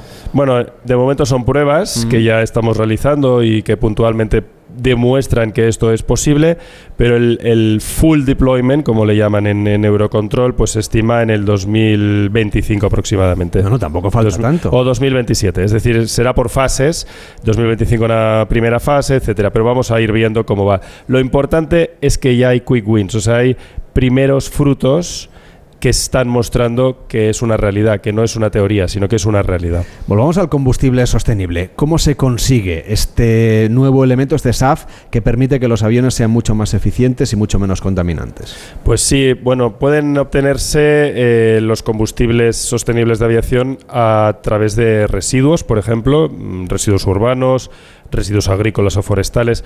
Eh, un, ejemplo de residuo orgánico sería las aceitunas eh, tienen huesos, pues esos huesos se pueden usar en el proceso de fabricación de SAF, como fue el caso de los más de 70 vuelos que realizamos el pasado mes de noviembre desde Sevilla, con SAF producido por eh, CEPSA.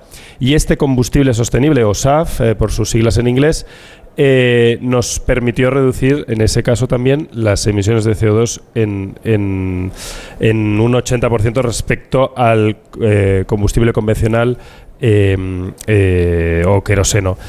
este tipo de combustible se llama sostenible porque su procedencia no puede ser de plantaciones que compitan con la alimentación humana, tampoco se puede realizar ninguna deforestación para su obtención ni se puede hacer un uso intensivo del agua. Los más prometedores son los, los SAF sintéticos o, de tercera generación, que básicamente lo que hacen es, a través de la captura del dióxido de carbono, del CO2 del aire, se mezcla con hidrógeno verde utilizando energías renovables y a partir de ahí se obtiene el combustible sintético que eh, químicamente es exactamente igual que el queroseno, se puede poner en los motores actuales sin ninguna modificación y permitirá reducciones de hasta el 100% en emisiones de CO2. ¿Y hay que adaptar el avión de alguna manera cuando se va a llenar el, del depósito de combustible sostenible? No hay que realizar ninguna modificación, de hecho ya es una realidad, el SAF a día de hoy en Vueling lo estamos suministrando a diario. Eh, cuando nuestros clientes nos lo solicitan y Vueling dobla esa apuesta que nuestros clientes quieren hacer. Eh, eh, desde el pasado mes de verano, más de 50.000 clientes han decidido usar este servicio. Eh, y lo que, lo que hemos conseguido ha sido suministrar más de 50 toneladas de SAF que ha evitado más de 150 toneladas de CO2 en la atmósfera, lo que equivale a 30 vuelos entre Barcelona y Palma de Mallorca. ¿Y cómo pueden los usuarios, los viajeros, intervenir en este proceso? Es muy sencillo, en el momento que compran su billete en la página web de Vueling, eh, al final de todo el proceso, justo cuando van a pagar, tienen una opción eh, que les dice si quieren adquirir el combustible sostenible. Si dicen que sí, eh, a- pagan un, un pequeño importe para se- que se cargue un pequeño porcentaje, un 2%, y Vueling iguala su aportación poniendo otro 2%. Porque des- desde el punto de vista de la eficiencia de costes, imaginemos que no es este proceso que ustedes plantean en el cual el viajero asume una parte del coste para implementarlo por conciencia ambiental. Em, ¿es, ¿Es equilibrado, es económicamente rentable para las aerolíneas en el corto plazo apostar por este combustible o sigue siendo más barato el queroseno Pues sí, tradicional? exacto. Es- esa es la clave, ¿no? Estamos acompañando a los clientes en este proceso para lograr que cada vez haya más suministro y más producción del combustible sintético o SAF, eh, perdón, del combustible sostenible o SAF. Y es precisamente eh, los objetivos que nos marca la Unión Europea que, que nosotros nos estamos adelantando a ellos. En el 2025 se va a solicitar un 2% y en el 2030 un, 10 un 5%. IAG se ha comprometido a usar un 10%, que es el doble de lo que exige en estos momentos la normativa europea. Y eso lo vamos a lograr precisamente con iniciativas como estas, acompañando a nuestros clientes y nosotros haciendo también el mismo esfuerzo para lograr acelerar, incentivar el- la producción de SAF y que por lo tanto, al haber mayor producción, su precio sea mucho más asequible y amortiguemos eh, cualquier posible subida en los costes. Existe un compromiso de cero emisiones de CO2 en el año 2050. ¿Es realista? ¿Se puede cumplir de aquí a allí teniendo en cuenta lo, la dependencia que tienen los aviones del combustible? Hmm. Bueno, un ejemplo muy esperanzador que nos, muestra que sí es posible es el vuelo que comentábamos precisamente antes, ¿no? en el que logramos reducir las emisiones de CO2 en un 72%. ¿Cómo lograremos que ese tipo de vuelos sea cada vez más eh, habitual? Pues es precisamente donde necesitamos eh, apoyar el, uso de los eh, combustibles sostenibles para la aviación y eso creemos que eh, España es, un, es una gran potencia, bueno, es, un gran productor de energías renovables a nivel europeo. También sabe que es un gran potencial de productor del hidrógeno verde. Donde vemos la mayor oportunidad es que es precisamente a través de ese hidrógeno verde que puede producir España, que mezclado con el CO2 del aire, eh, España podría convertirse en un eh, referente exportador de SAF o combustible sostenible a nivel europeo, crear muchos puestos de trabajo a la vez que reduciría el impacto medioambiental. Eso que cuenta suena muy bien, pero ¿de quién depende que esto sea una realidad, de que España se convierta en ese referente? Bueno, es un, nosotros solos no podemos, esto es un esfuerzo colectivo de todo el sector. Eh, todo el sector está, está comprometido en alcanzar las emisiones netas cero en 2050. Somos la única, eh, el único sector, el de la aviación, que a nivel mundial hemos eh, conseguido este objetivo compartido. Pero somos todos, somos fabricantes de aeronaves, productores de combustible, aerolíneas, inversores, reguladores, absolutamente todos tenemos que apostar por medidas para incentivar precisamente la producción del combustible sostenible para la aviación. ¿Qué otras medidas pueden tomar las aerolíneas más allá del combustible y lo que decíamos del diseño de las rutas para ser más óptimas desde un punto de vista medioambiental? Bueno, estaría también el tema de la flota, el, el NEO, por ejemplo, o también incluso la reducción de peso a bordo o la eficiencia operacional. Por mencionar algunos ejemplos, pues eh, nosotros hemos digitalizado la documentación a bordo ahorrando peso en la aeronave, eso eh, hace que haya menos emisiones de CO2. Otro ejemplo es reducción del peso de los carritos de la venta a bordo, de los trolleys. Y a la vez que quitamos peso, ponemos trolleys que permiten la segregación a bordo. Entonces nuestros clientes también pueden eh, colaborar segregando los residuos que generan a bordo. Frank San Martí, director de sostenibilidad de Vueling, gracias por hablarnos de este presente futuro de la aviación que parece de, de entrada interesante y prometedor. Que vaya bien. Muchísimas gracias a vosotros. Hasta Buenos días. En Onda Cero, gente viajera. Carlas Lamelo.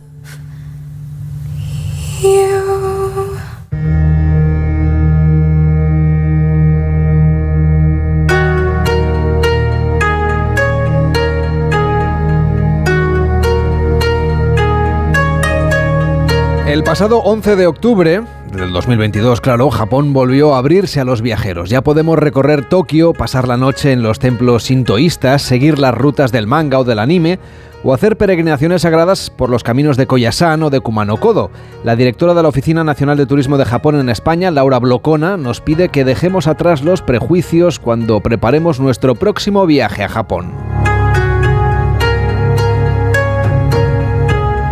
Quizás nos viene a la cabeza una imagen más minimalista, más tranquila y nada, hemos venido pues muy coloridos para, para no sé, romper un poco los esquemas de, lo que la gente piensa de Japón. Tenemos muchas ganas de demostrar que Japón es Tokio, es Kioto, las grandes ciudades, pero Japón es mucho más. Mm, hay que conocer a fondo las islas, ¿no? Y hacer un recorrido, pues, eh, que permita, ¿no? Que sea largo, porque es verdad que es un, es un destino que, además de por las horas de vuelo, requiere, obviamente, guardarlo unos cuantos días, porque hay muchos contrastes entre las grandes ciudades, como decíamos, y esa parte del legado, como que es verdad que también están las grandes ciudades, sigue habiendo templos muy importantes, pero esa parte del, del Japón un poquito más rural es muy diferente del bullicio de Tokio, por ejemplo. Totalmente de acuerdo.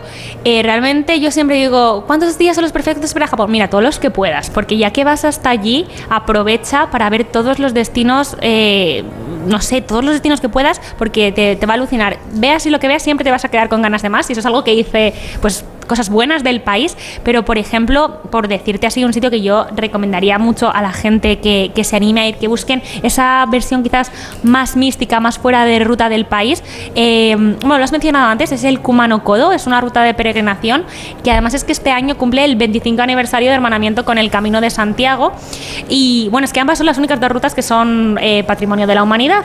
Y nada, es que esto está pues en una península un poco aislada, en una naturaleza muy, muy profunda, se peregrina por tres santuarios. Es una cosa muy especial y si se tienen pues dos, tres días para dedicar esta ruta, yo creo que para los viajeros va a ser algo muy especial, algo que va a marcar tu viaje y probablemente tu vida. Conocemos la historia, por supuesto, del Camino de Santiago, pero nos refrescas un poco la historia que hay detrás de este itinerario también tan espiritual que se puede hacer en Japón. Sí, bueno, eh, eh, esta peregrinación está muy relacionada con la creencia sintoísta, que es eh, la religión autóctona de Japón, es una religión animista que, bueno, esto significa que al final que puede haber ánima, alma en todos los eh, elementos que nos rodean, el viento, el mar, el agua, la montaña. Y entonces ahí también conecta un poco con ese respeto que hay en Japón por, el entorno. Y en esta ruta de peregrinación se, se, llega a los tres grandes santuarios de Kumano. Entonces hay que ir tocando estos tres santuarios un poco para ir conectando con los diferentes eh, camis, con los diferentes almas que hay, divinidades que hay en estas zonas. Eh, está también muy conectado con el Monte Koya, que está muy cercano allí. Se puede dormir en templos budistas, que es una experiencia muy interesante, y es donde está enterrado el monje Kukai, que fue el, el bueno, el fundador de la secta del budismo Shingon. Y de hecho, bueno, los monjes que viven allí, ellos creen que el monje Kukai continúa vivo siglos después, porque él entró eh, a donde, bueno, donde está su tumba, a que es una especie de cueva a meditar. Entonces se piensa que él está allí en el nirvana desde hace estos siglos y cada mañana y cada noche le llevan el desayuno y la cena.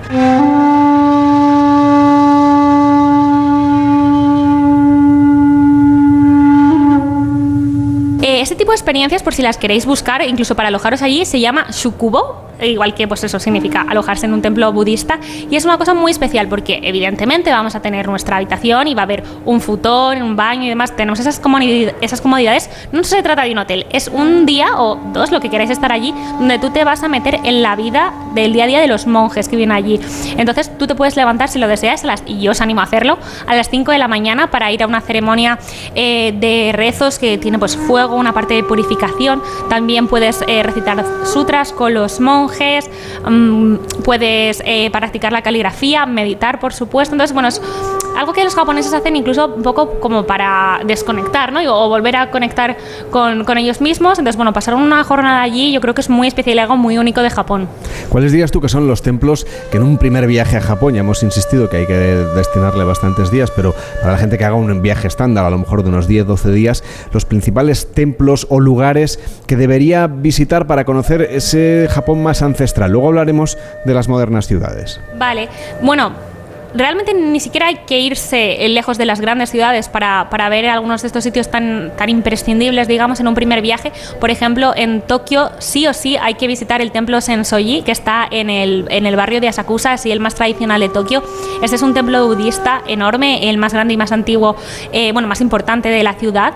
Eh, se encuentra al final de una calle comercial donde ah, vas por allí y es que te entra hambre, porque está lleno de, de pequeños establecimientos donde venden dulces típicos japoneses entonces, bueno, es una calle donde también tienen recuerdos, cosas tradicionales, es fantástica. Y al final llegas a este templo. Y luego eh, habría, tendríamos que irnos hasta Kioto, hasta la antigua capital de Japón que es un poco donde se conserva realmente la tradición. Es una ciudad que no, se, no fue bombardeada, a diferencia de Tokio, la Segunda Guerra Mundial, por lo cual todo lo que se conserva es de siglos atrás. Y allí, pues, eh, ¿qué podemos visitar? Bueno, el Kinkakuji, el pabellón de oro, por ejemplo, o el Fushimi Naritaisa, que eso es un santuario sintoísta. No sé si os viene a la cabeza esa imagen de, de cientos, bueno, miles y miles de puertas naranjas que forman un túnel que suben hasta la cima de una montaña. Salió en la peli de Memorias de una geisha, a lo mejor que es posible que la hayáis visto, pues eso está en Kioto y es sin duda yo creo una de las, eh, no sé, de las imágenes más icónicas y de los lugares más especiales que hay en Japón. Ahora que nos hablabas de películas occidentales que retratan Japón, vamos a darle la vuelta y vamos a buscar películas japonesas que tú nos recomiendes para entender bien la filosofía y la forma de vida del país, porque me consta que hay mucha gente que detrás no solamente del manga y del anime, sino de todo lo que es la, creatividad audiovisual de, directores famosísimos de Japón, pues se acercan también a, a conocer el país y los lugares donde se han rodado estas películas. Sí, sin duda. A ver, si, si pensamos en el cine más clásico, pues por supuesto tenemos que pensar en Kurosawa, que, que es un, gran maestro del cine que sin duda marcó no solo el cine japonés, sino también occidental. O si pensamos en algo más moderno, por ejemplo, las películas de Coreeda, eh, muestra muy bien el día a día en el Japón actual y también la sensibilidad japonesa de las gentes. Muestran historias pequeñas que nos ayudan a conectar con quizás la parte que es más difícil ver en un viaje, ¿no? que es el día a día de, las ciudades. Pero sin duda, realmente lo que ahora está marcando mucho y también los viajes de la gente es, las películas de anime, especialmente de Makoto Shinkai, con una película que incluso estuvo nominada a los Oscar. Eh, no sé si ganó, ahora ya dudo. Eh, la, Your Name se llama Kimi no Nawa o las últimas que ha sacado, Wedding With You, están marcando a muchísima gente, especialmente gente joven, que va allí y se hacen rutas de peregrinación auténtica por las localizaciones de la película. Y tú ves un fotograma de, la, de las películas y ves una foto de, del lugar que sale y a veces es difícil distinguirlo. O sea, es una animación ya de, un realismo mm, enorme. Claro, que tiene que ver con esa tradición artística ¿no? que vemos en, en, los grabados, en las pinturas, en los pañuelos hechos a mano y pintados a mano. Quiero decir que, se, que uno se puede llevar de recuerdo cuando viaja a Japón. Hablábamos de la parte más tradicional, pero ahora me gustaría darle la vuelta y hablar de ese bullicio, por ejemplo, que hay alguno, en algunos barrios, como Shibuya, por ejemplo, en, Tokio, pero otros que también son muy vibrantes dentro de la ciudad y que a lo mejor son un poquito menos conocidos. Sí, a ver, yo creo que sin duda Shibuya, que tú mismo lo has mencionado, es un sitio al que ir porque es muy impactante, ¿no? Eh, a lo mejor todos pensamos, no lo sé, me viene en la cabeza Times Square, ¿no? En Nueva York tú vas a Shibuya y a nivel pantallas y luz es que es siete veces eso, entonces es muy impactante. Además ahora hay un mirador nuevo que ha abierto hace nada, se llama Shibuya Sky, que se ve toda la ciudad desde arriba en, 360 grados, está, vamos, abierto al aire libre, es espectacular, os animo muchísimo a, a verlo porque ves realmente lo inabercable que es Tokio, mires a donde mires, por cualquier vez que la ciudad no se acaba y, es muy impactante. Y quizás un barrio menos conocido y no sé si tan bullicioso, pero sí que tiene una, una vida local eh, muy grande. Es un barrio que se llama Shimokitazawa, Está, está, en Tokio. A mí me ha gustado muchísimo, está lleno de tiendas de segunda mano, eh, de artesanía, hay cafés muy chulos y la verdad a mí me gusta un poco para, conectar donde, donde va la gente eh, joven en su día a día y quizás para algo más no lo sé, quieres ver un, barrio residencial, daros un paseo pues por donde vive la gente. Eh, ¿Dónde os diría? Pues Setagaya, por ejemplo, o Nipori, son dos barrios que están en Tokio, en eh, Tokio Centro, y, vais a encontrar ese, no sé, ese Japón que a mí me recuerda, volviendo un poco a, las series de animación, por ejemplo, pues a Shin-chan, a Doraemon, ¿no? Que, viven en, pues en barrios japoneses, y tú pasas por esas casitas, eh, esos parques, esos tendidos eléctricos, ¿no? Es una imagen muy tokiota y lo vais a encontrar en esos barrios. Laura Blocona eh, es la directora de la Oficina Nacional de Turismo de Japón aquí en España. Gracias por acompañarnos y por acercarnos a este viaje a Japón. Hasta la próxima. Muchísimas gracias. Hacemos ahora una pausa en Gente Viajera y a la vuelta nos vamos a ir al Le Grand Buffet en Francia, en Narbona. Dicen que es el buffet más grande de Europa. Gente Viajera, el programa de viajes de Onda Cero con Carlas Lamelo. Comer frente al ordenador, los aquí remamos todos juntos, las reuniones interminables. Respira, come frente al mar, rema en aguas cristalinas, disfruta paisajes interminables. No esperes al verano para volver a respirar. Hay un lugar a menos de una hora de ti que te espera todo el año. Vive las Islas Baleares. ¿Conoces Vera Sport Destination? Vera es un destino deportivo con una temperatura media de 18 grados, 300 días sin lluvia, 6 kilómetros de costa de grandes arenales, cientos de kilómetros de asfalto y pista en sus alrededores. Queremos ofrecer a promotores y deportistas de todos los niveles el mejor servicio para su evento deportivo. ¿Quieres organizar tu pretemporada en un lugar increíble? Mándanos tu propuesta y te responderemos en lo que te marcas un entreno. Ven a Vera a disfrutar. ¿Has pensado en todo lo que pueden hacer tus manos? Emocionar, trabajar, acompañar, enseñar. ¿Y si te dijera que tienen otro poder? El poder de ayudar a otras manos a acabar con la desigualdad, la pobreza y el hambre. Únete a Manos Unidas en manosunidas.org y ayúdanos a frenar la desigualdad. Está en tus manos. ¿Cansado de estar cansado? Revital te puede ayudar. Revital con jalea real y vitamina C ayuda a disminuir el cansancio. Recuerda, energía, Revital. Consulta a su farmacéutico o dietista. Disfruta lo bueno de Almería. Descubre el sabor de nuestra tierra con la marca Gourmet Sabores Almería. Más de mil productos te sorprenderán en cada bocado. Disfruta de todo lo bueno que tiene tu tierra, porque la calidad tiene un nombre. Sabores Almería. Conoce más en www.saboresalmería.com. Diputación de Almería, tu provincia. ¿Y tú que tienes hijos adolescentes? ¿Qué necesitas para tu seguridad? No vivimos muy lejos del instituto y van y vuelven solos a diario. Yo estoy trabajando y me gustaría saber que están bien. Pues con la alarma de Securitas Direct puedes recibir un aviso en el móvil cuando llegan a casa y verlos si quieres. Y con la app podrán pedir ayuda si pasa algo, estén donde estén. Y es que tú sabes lo que necesitas y ellos saben cómo protegerte. Llama ahora al 900-272-272 o entra en securitasdirect.es y descubre la mejor alarma para ti. Con una amplia actividad cultural y deportiva, con campeonatos a nivel nacional, Calamocha te espera con los brazos abiertos. Si vienes a Teruel, visita Calamocha, un lugar para invertir, un lugar para vivir. Cada bebé que llegue hoy al mundo nacerá con un 11% de probabilidades de ser zurdo, un 15% de tener alergia al polen y un 20% de sufrir abuso sexual infantil. Cambiemos las cifras. Fundación Vicky Bernadette contra el abuso sexual infantil.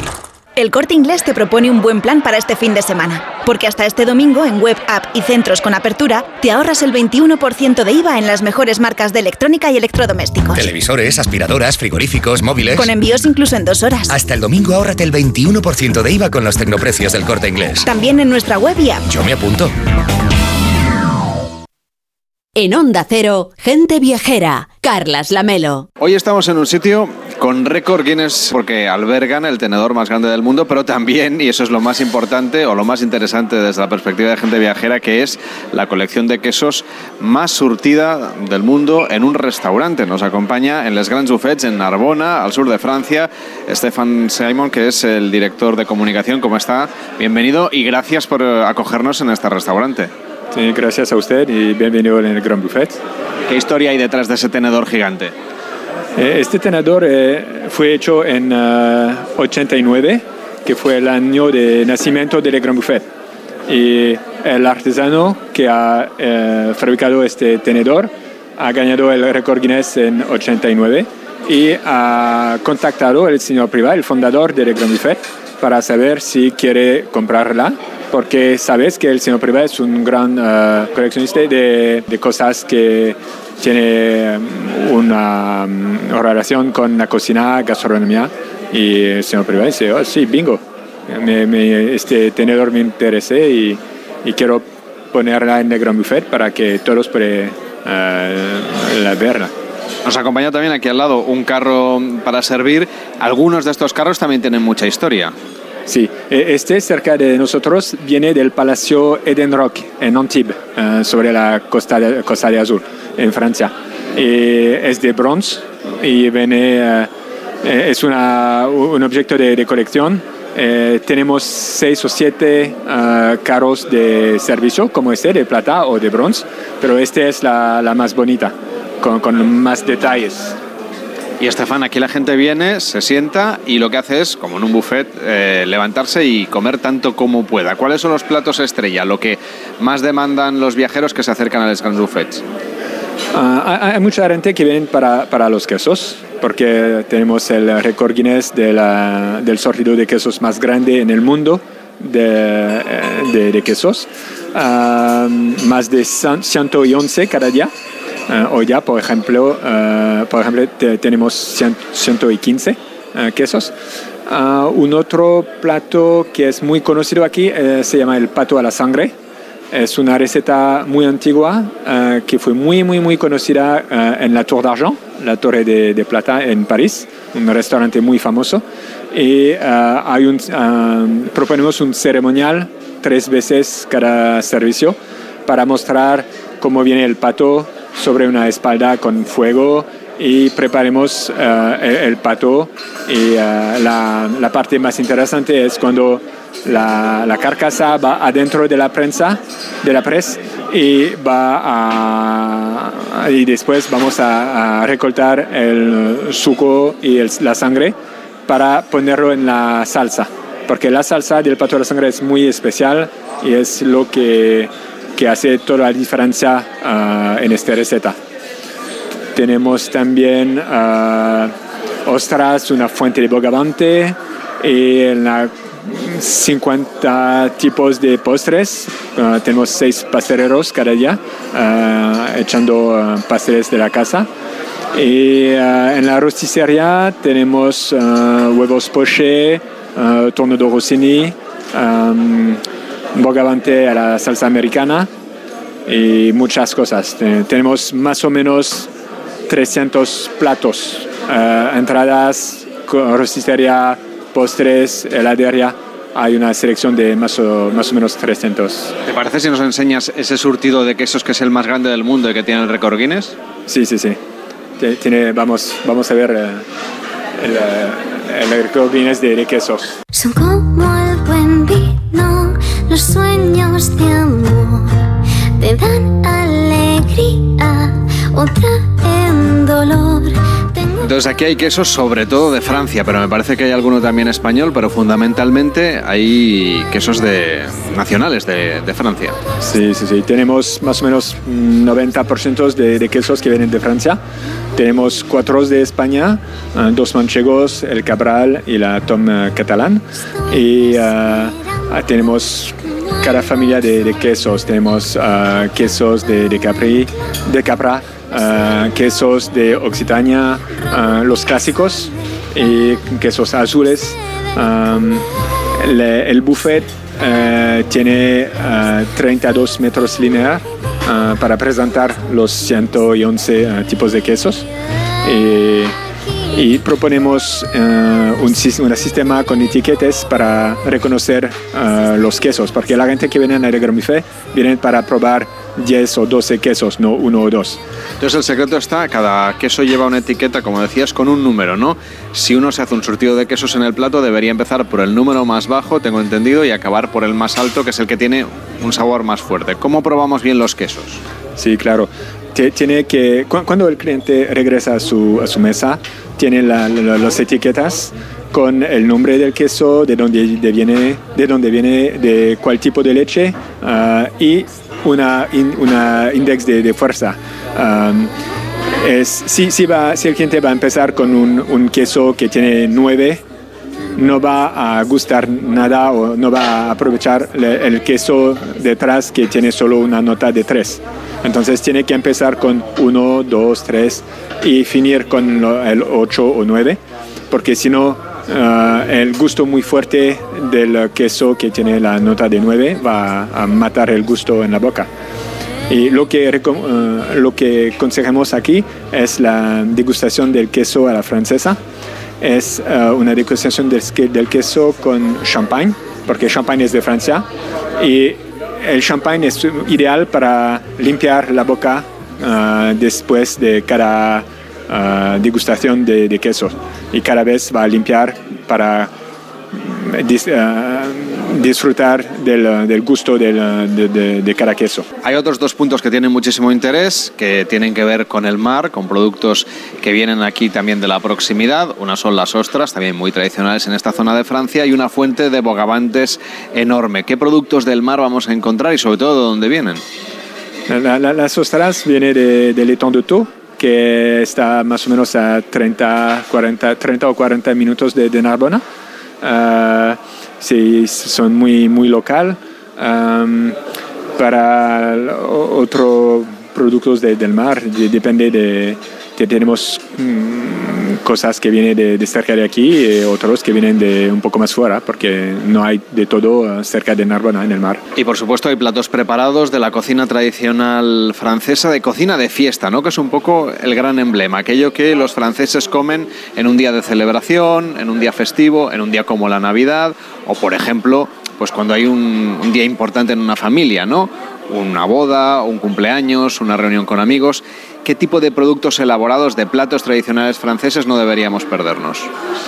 Ah, te- tenemos mucho- muchos platos que, que son tradicionales. No vamos a crear u- un, plato, pero vamos a proponer ah, platos tradicionales de la gastronomía francesa que hoy día es un poco difícil de encontrar en Francia en restaurante porque son un- hay platos que con salsa un poco antiguo, ah, pero son muy tradicionales. Y la gente le, gusta encontrar el cochinillo, ah, la cosa de buey, eh, el ternero. tenemos platos de salsa que, son muy típicos ah, y tenemos en la rosticería uh, cerca, de, cerca del pato a la sangre. Tenemos en la rosticería uh, algunos platos, más o menos 20, que se puede preguntar y, y, te, y, obtener dos minutos después con tornado rossini, con bogavante a la salsa americana, viera y muchos tipos de, Estamos paseando por este Le Grand Buffet, que es uno de los buffets más grandes del mundo en cuanto a cocina, que uno puede servirse tanta como le guste y elegir los platos ya viéndolos preparados o mientras se los preparan. Y hay una parte muy importante y que siempre sorprende mucho, que es ver a todos los chefs trabajando, ¿no? Eh, con el eh, sombrero tradicional, con el gorro tradicional de cocinero francés. Y justo enfrente, al otro lado de esta parte de la rosticería, tenemos dos puntos también muy interesantes para el final de la comida. Uno es el, el gran buffet de los postres, que ahora comentaremos, y otro es una heladería, que es una de las novedades que han incorporado ustedes después del parón que tuvo que sufrir este restaurante, como el resto de los restaurantes de prácticamente todo el mundo después de la COVID. ¿Cómo es este espacio dedicado a los helados? Este espacio, antes, antes del COVID, tenía una, una rincón para niños, para, jugar, pero después del COVID no estaba posible. Entonces hemos uh, echando una heladería con uh, mármol, con uh, una decoración con hojas de oro, uh, pinturas en la cúpula, pinturas a la mano. Es muy, muy clásico, muy estupendo. Y aquí proponemos los clásicos de los, de los helados. Hay la, um, los profiterol, profiteroles, tenemos el trou normand, proponemos el omelette norvégienne, Uh, proponemos el nougat glacé y, uh, y todo lo, lo, que es uh, muy especial, muy, cl muy clásico de, la, de, las copas. De las copas y, y, y, también proponemos una copa original que se llama Le Grand Buffet, que es con merengue, con helado de, de, castaña, licor de castaña, nata, que es muy especial, pero muy, muy bueno. Ma journée est passée à une de ces vitesses. Pas mis le nez dehors et pas lavé. À ça je déteste. Batterie faible, j'ai pas de quoi recharger. Y Estefan, ya que venimos al Gran Buffet, queremos conocer un poco Narbonne o Narbona el, y el resto de lugares que hay aquí alrededor para completar la visita y no solamente quedarnos en el restaurante. De paso que pasamos aquí un fin de semana o dos o tres días. Sí, Narbonne es, es, ideal para el fin, la fin de semana porque Narbonne es pequeño pero muy bonito. Hay una parte muy histórica al centro de Narbonne. Uh, se puede ver la catedral, se puede ver, uh, hay un museo uh, romano que se llama Narbovia. se puede, hay el mercado, que es muy típico y que fue erigido el mercado más bonito de Francia este año, en Francia. y, y hay pueblos cerca de Narbonne que son muy estupendos. a mí me, me gusta Gruissan. Es una- un pequeño pueblo sobre la, cerca del mar, con un, eh, un pueblo antiguo y eh, casitas de madera cerca del mar. Y Gruissan es muy conocido aquí. Eh, y no hay, no hay problema para encontrar muchas cosas de hacer cerca de Narbona y en Narbona eh, para el fin de semana. Desde este salón en el que lo que hay es un montón de postres diferentes, de muchísimos sabores, con muchísimas cremas y texturas diferentes en este Le Grand Buffets. Estamos en Francia, estamos al sur del país, estamos en Narbonne, en Narbona, y de aquí está este restaurante enorme que nos ha acompañado a visitar hoy Estefan Simón, que es eh, el director de comunicación de Le Grand Buffet. Gracias por estar con nosotros y hasta la próxima. Sí, gracias a usted. Y estás bienvenido a Grand Buffets. En Onda Cero, Gente Viajera, Carlas Lamelo. En Ahorramás sabemos que si los precios se ponen guerreros, el rompeprecios de Ahorramás les da pal pelo. Empieza a ahorrar de golpe y porrazo. Porque llega el rompeprecios de Ahorramás con ofertas brutales. Como la pieza de dorada de ración por 3,95 euros la pieza, o la malla de 5 kilos de patatas Fresnatur por 0,79 euros el kilo de la malla. En Ahorramás estamos que lo rompemos. Onda Cero, Madrid. Venga a las rebajas de Muebles a Dama. Precios insuperables con la misma calidad de siempre, en una gran variedad de estilos y modelos, con su habitual trato amable, transporte y montaje gratuitos y la mejor financiación. Todo lo bueno de Muebles a Dama, pero ahora con rebajas. En General Ricardo 190 y en la web mueblesadama.com. Todas aquellas cosas admirables que produce asombro por sus características. Parecer un tesoro, sentimiento agradable de extrañeza, todo eso que nos inspira. Suceso o cosa extraordinaria que causa admiración. Quedarse ojiplático. Acción y efecto de maravillar. Ceejin, el pueblo de las maravillas. Un día descubres que tienes humedades en techos, paredes, están por todas partes. ¿Qué puedes hacer? Llama a Murprotec. Llama al 930 1130 o entra en murprotec.es. Si con las humedades te las tienes que ver, ¿qué puedes hacer? Llama a Murprotec. 930 1130. Murprotec. Cuidando tu hogar, cuidamos de ti. Hola, ¿qué tal? Soy Isabel de Cuerpo Libre. Muchos deseos para este 2023. Si uno de ellos es adelgazar, ¿a qué estás esperando? Llama a Cuerpo Libre. Tratamientos naturales, localizados, personalizados, más de 25 años de experiencia y además vas a adelgazar con una sonrisa. ¿Dónde? En el 91 192 32 32 91 192 32 32. Te estamos esperando. La Revolu Plus, la ocasión Plus. 7000 coches con descuento de hasta el 30%. Ahora es el momento. No dejes escapar esta oportunidad irrepetible. Hasta un 30% de descuento y solo hasta fin de mes. Ocasión Plus, 15 centros en Madrid, dos nuevas tiendas en Torrejón y una en Arganda. Localiza tu centro más cercano en ocasiónplus.com. Abierto sábados y domingos. En Ahorramás sabemos que si los precios se ponen chungos, el rompeprecios de Ahorramás los machaca en un segundo. ¡Vamos a ahorrar a lo bestia! Porque llega el rompeprecios de Ahorramás con ofertas brutales. Como el plátano canario que puedes llevarte por 1,45€ el kilo, o el magro de cerdo duroc para guisar o picar por 3,99€ el kilo. En Ahorramás estamos que lo rompemos. Onda Cero.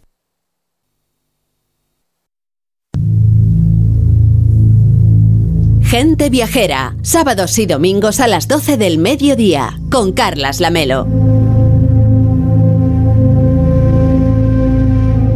Y hasta las dos nos quedan 10 minutos para hablar de la milenaria civilización de Egipto que siempre nos ha cautivado y no hay viajero seguramente que no haya tenido este país entre sus destinos soñados en algún momento de su vida. La cultura de los tiempos de los faraones nos sigue asombrando y es el principal motivo para que los visitantes se acerquen a este Egipto. En Fitur, este país ha presentado algunas novedades. Ha estado Ángel Martínez Bermejo y viene aquí a contárnoslo. Hola Ángel, ¿cómo estás? Buenos días.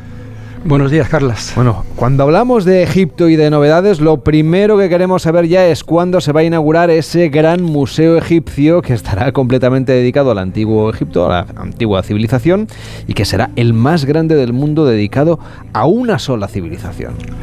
Sí, bueno, esa inauguración es la gran noticia cultural y turística que espera el planeta entero, porque será la gran novedad en el universo viajero, sobre todo para los aficionados al turismo cultural. Se da por supuesto que será este año, pero eso mismo nos dijeron el año pasado, cuando habría sido la conmemoración perfecta tanto del bicentenario del desciframiento de la escritura jeroglífica gracias a la piedra de, la de Rosetta y del centenario del descubrimiento de la, de la tumba de Tutankamón que ocurrieron respectivamente en 1822 y 1922. La razón oficial que ha justificado este retraso ha sido la celebración, la celebración en noviembre del año pasado de la COP27, la cumbre mundial del clima en Sharm el Sheikh, la población egipcia en el Mar Rojo, y que no podía haber dos acontecimientos de semejante magnitud a la vez.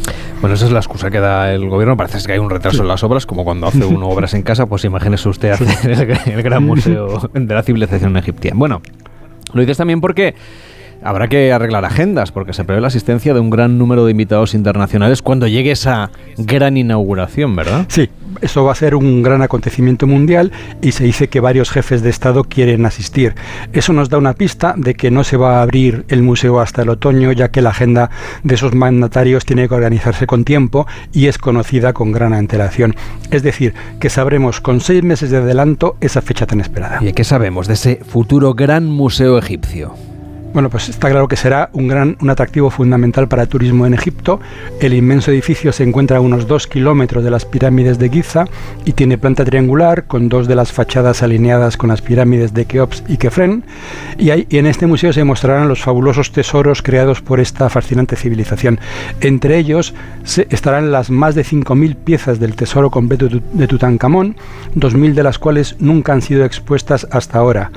Por ejemplo, y luego también hace un par de años ya se trasladó trasladó al futuro museo la barca solar de Keops, que se podía ver junto a la Gran Pirámide, que por cierto este navío ceremonial del faraón de 43 metros de eslora es la construcción de madera más antigua que se conserva y poco a poco se han ido trasladando diferentes piezas del antiguo museo, el de la Plaza Takrir, al nuevo. Una pregunta que surge, supongo, a, los oyentes, a los viajeros, que si se ha iniciado ya el traslado de algunas piezas del antiguo museo al nuevo museo, ¿qué es lo que pueden ver los viajeros cuando lleguen ahora al Cairo? ¿Vale la pena seguir yendo a ese museo? Por supuesto que sí vale la pena ir al museo antiguo. Eh, hay que tener en cuenta que las piezas más importantes, por ejemplo, del tesoro de Tutankamón, las que todos queremos ver, entre ellas la famosa máscara funeraria, pues serán las últimas en ser trasladadas, tal vez en las dos semanas previas a la inauguración, para que puedan ser admiradas por todo el mundo durante el mayor tiempo posible. El Gran Museo Egipcio, del que estamos hablando, que se va a inaugurar en principio a finales de este año y que todavía no se ha inaugurado por tanto, no debe confundirse con el Museo Nacional de la Civilización Egipcia, que sí se inauguró hace unos pocos meses con aquel desfile un poco surrealista de, de momias. Sí, Sí, bueno, eso fue efectivamente, son dos museos diferentes. El Museo Nacional de la Civilización Egipcia abrió parcialmente hace cinco años, pero fue en 2021 cuando ya se abrió completamente. Y en él se hace un repaso a toda la historia de Egipto, desde la prehistoria a los tiempos modernos. Está en el Cairo, en la orilla oriental del Nilo, y esa, como dices, es, fue una inauguración muy sonada por el traslado de 22 momias o 22 cuerpos momificados, como se dice ahora, en solemne procesión desde el Museo de la Plaza Takdir, con este boato, la ceremonia y el sentido del espectáculo tan propio de los egipcios. al final eran faraones, no hay que olvidarlo. Egipto, algunos de ellos, Egipto nos tiene acostumbrados a las novedades, a inauguraciones eh, de manera constante, es un destino que siempre se está actualizando, sobre todo desde, bueno, se acabó de aquella manera la primavera árabe. Sí, y muchos de los proyectos en los que se embarca este país pueden ser llamados faraónicos por lo grandioso. En la actualidad se están construyendo varias ciudades absolutamente desde cero, entre ellas la que será la nueva capital administrativa de Egipto. Se piensa que así se descongestionará un poco el Cairo.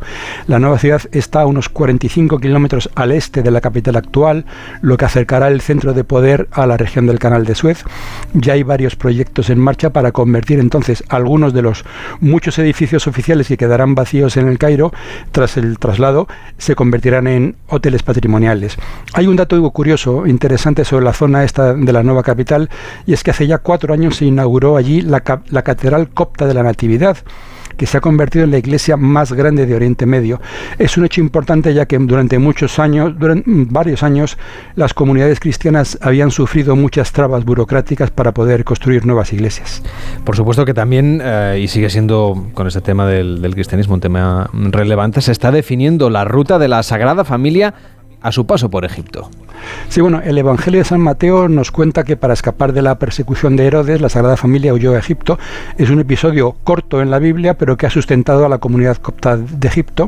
Y desde el siglo IV la tradición ha ido identificando los lugares por donde pasaron, se fueron creando monasterios, ermitas, y los peregrinos los han visitado durante siglos. Y todo eso formaba parte de una tradición local muy poco conocida en el extranjero y que en los últimos años se ha querido identificar esos lugares y de hecho se ha creado un itinerario de nada menos que 3.500 kilómetros, la ruta de peregrinación más larga del mundo en un solo país. Ya se han definido la primera etapa y poco a poco se irá completando el recorrido. Hace pocos días hemos visto la noticia del hallazgo de una ciudad romana en Luxor. Los descubrimientos arqueológicos, de hecho, tampoco se detienen. Hay mucha actividad de los arqueólogos en el país todavía. Sí, bueno, esta semana han aparecido en la prensa varias noticias de diferentes hallazgos, como el de la momia más antigua descubierta hasta ahora y que has mencionado en la postal sonora, pero también ha, eh, aparecido hace un par de días la noticia del descubrimiento de una ciudad romana de hace 1800 años en la orilla oriental de Luxor y parece ser que es la mejor conservada de la zona. No hay que olvidar que en la actualidad hay activas 250 misiones arqueológicas extranjeras, además de 80 egipcias, y que hay más de 2.000 yacimientos conocidos en todo el país. Esta es la riqueza arqueológica de Egipto que, se pueden permitir abrir museos en zonas donde no hay historia, con piezas traídas de otras regiones, por ejemplo en lugares de turismo playero en el Mar Rojo. Eh, este hallazgo, el de la ciudad romana, probablemente pasará desapercibido en esta zona, pues ya que aquí se encuentran los restos de Tebas, también el gran centro ceremonial de Karnak, y al otro lado del Nilo los valles de los reyes y las reinas.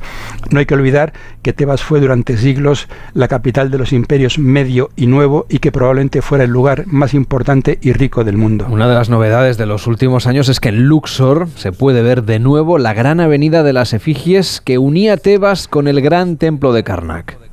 Sí, bueno, eh, otra de las novedades de los últimos años en Egipto se trata de la gran vía ceremonial de 2.700 metros que era recorrido en las grandes ceremonias anuales para celebrar la fertilidad traída por el Nilo.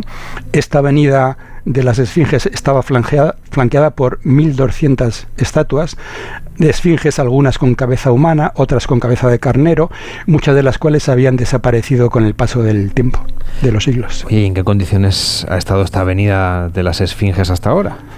Bueno, pues fundamentalmente enterrada y olvidada, porque la moderna ciudad de Luxor, que ahora tiene más de un millón de habitantes, pues había crecido simplemente encima de la ciudad antigua.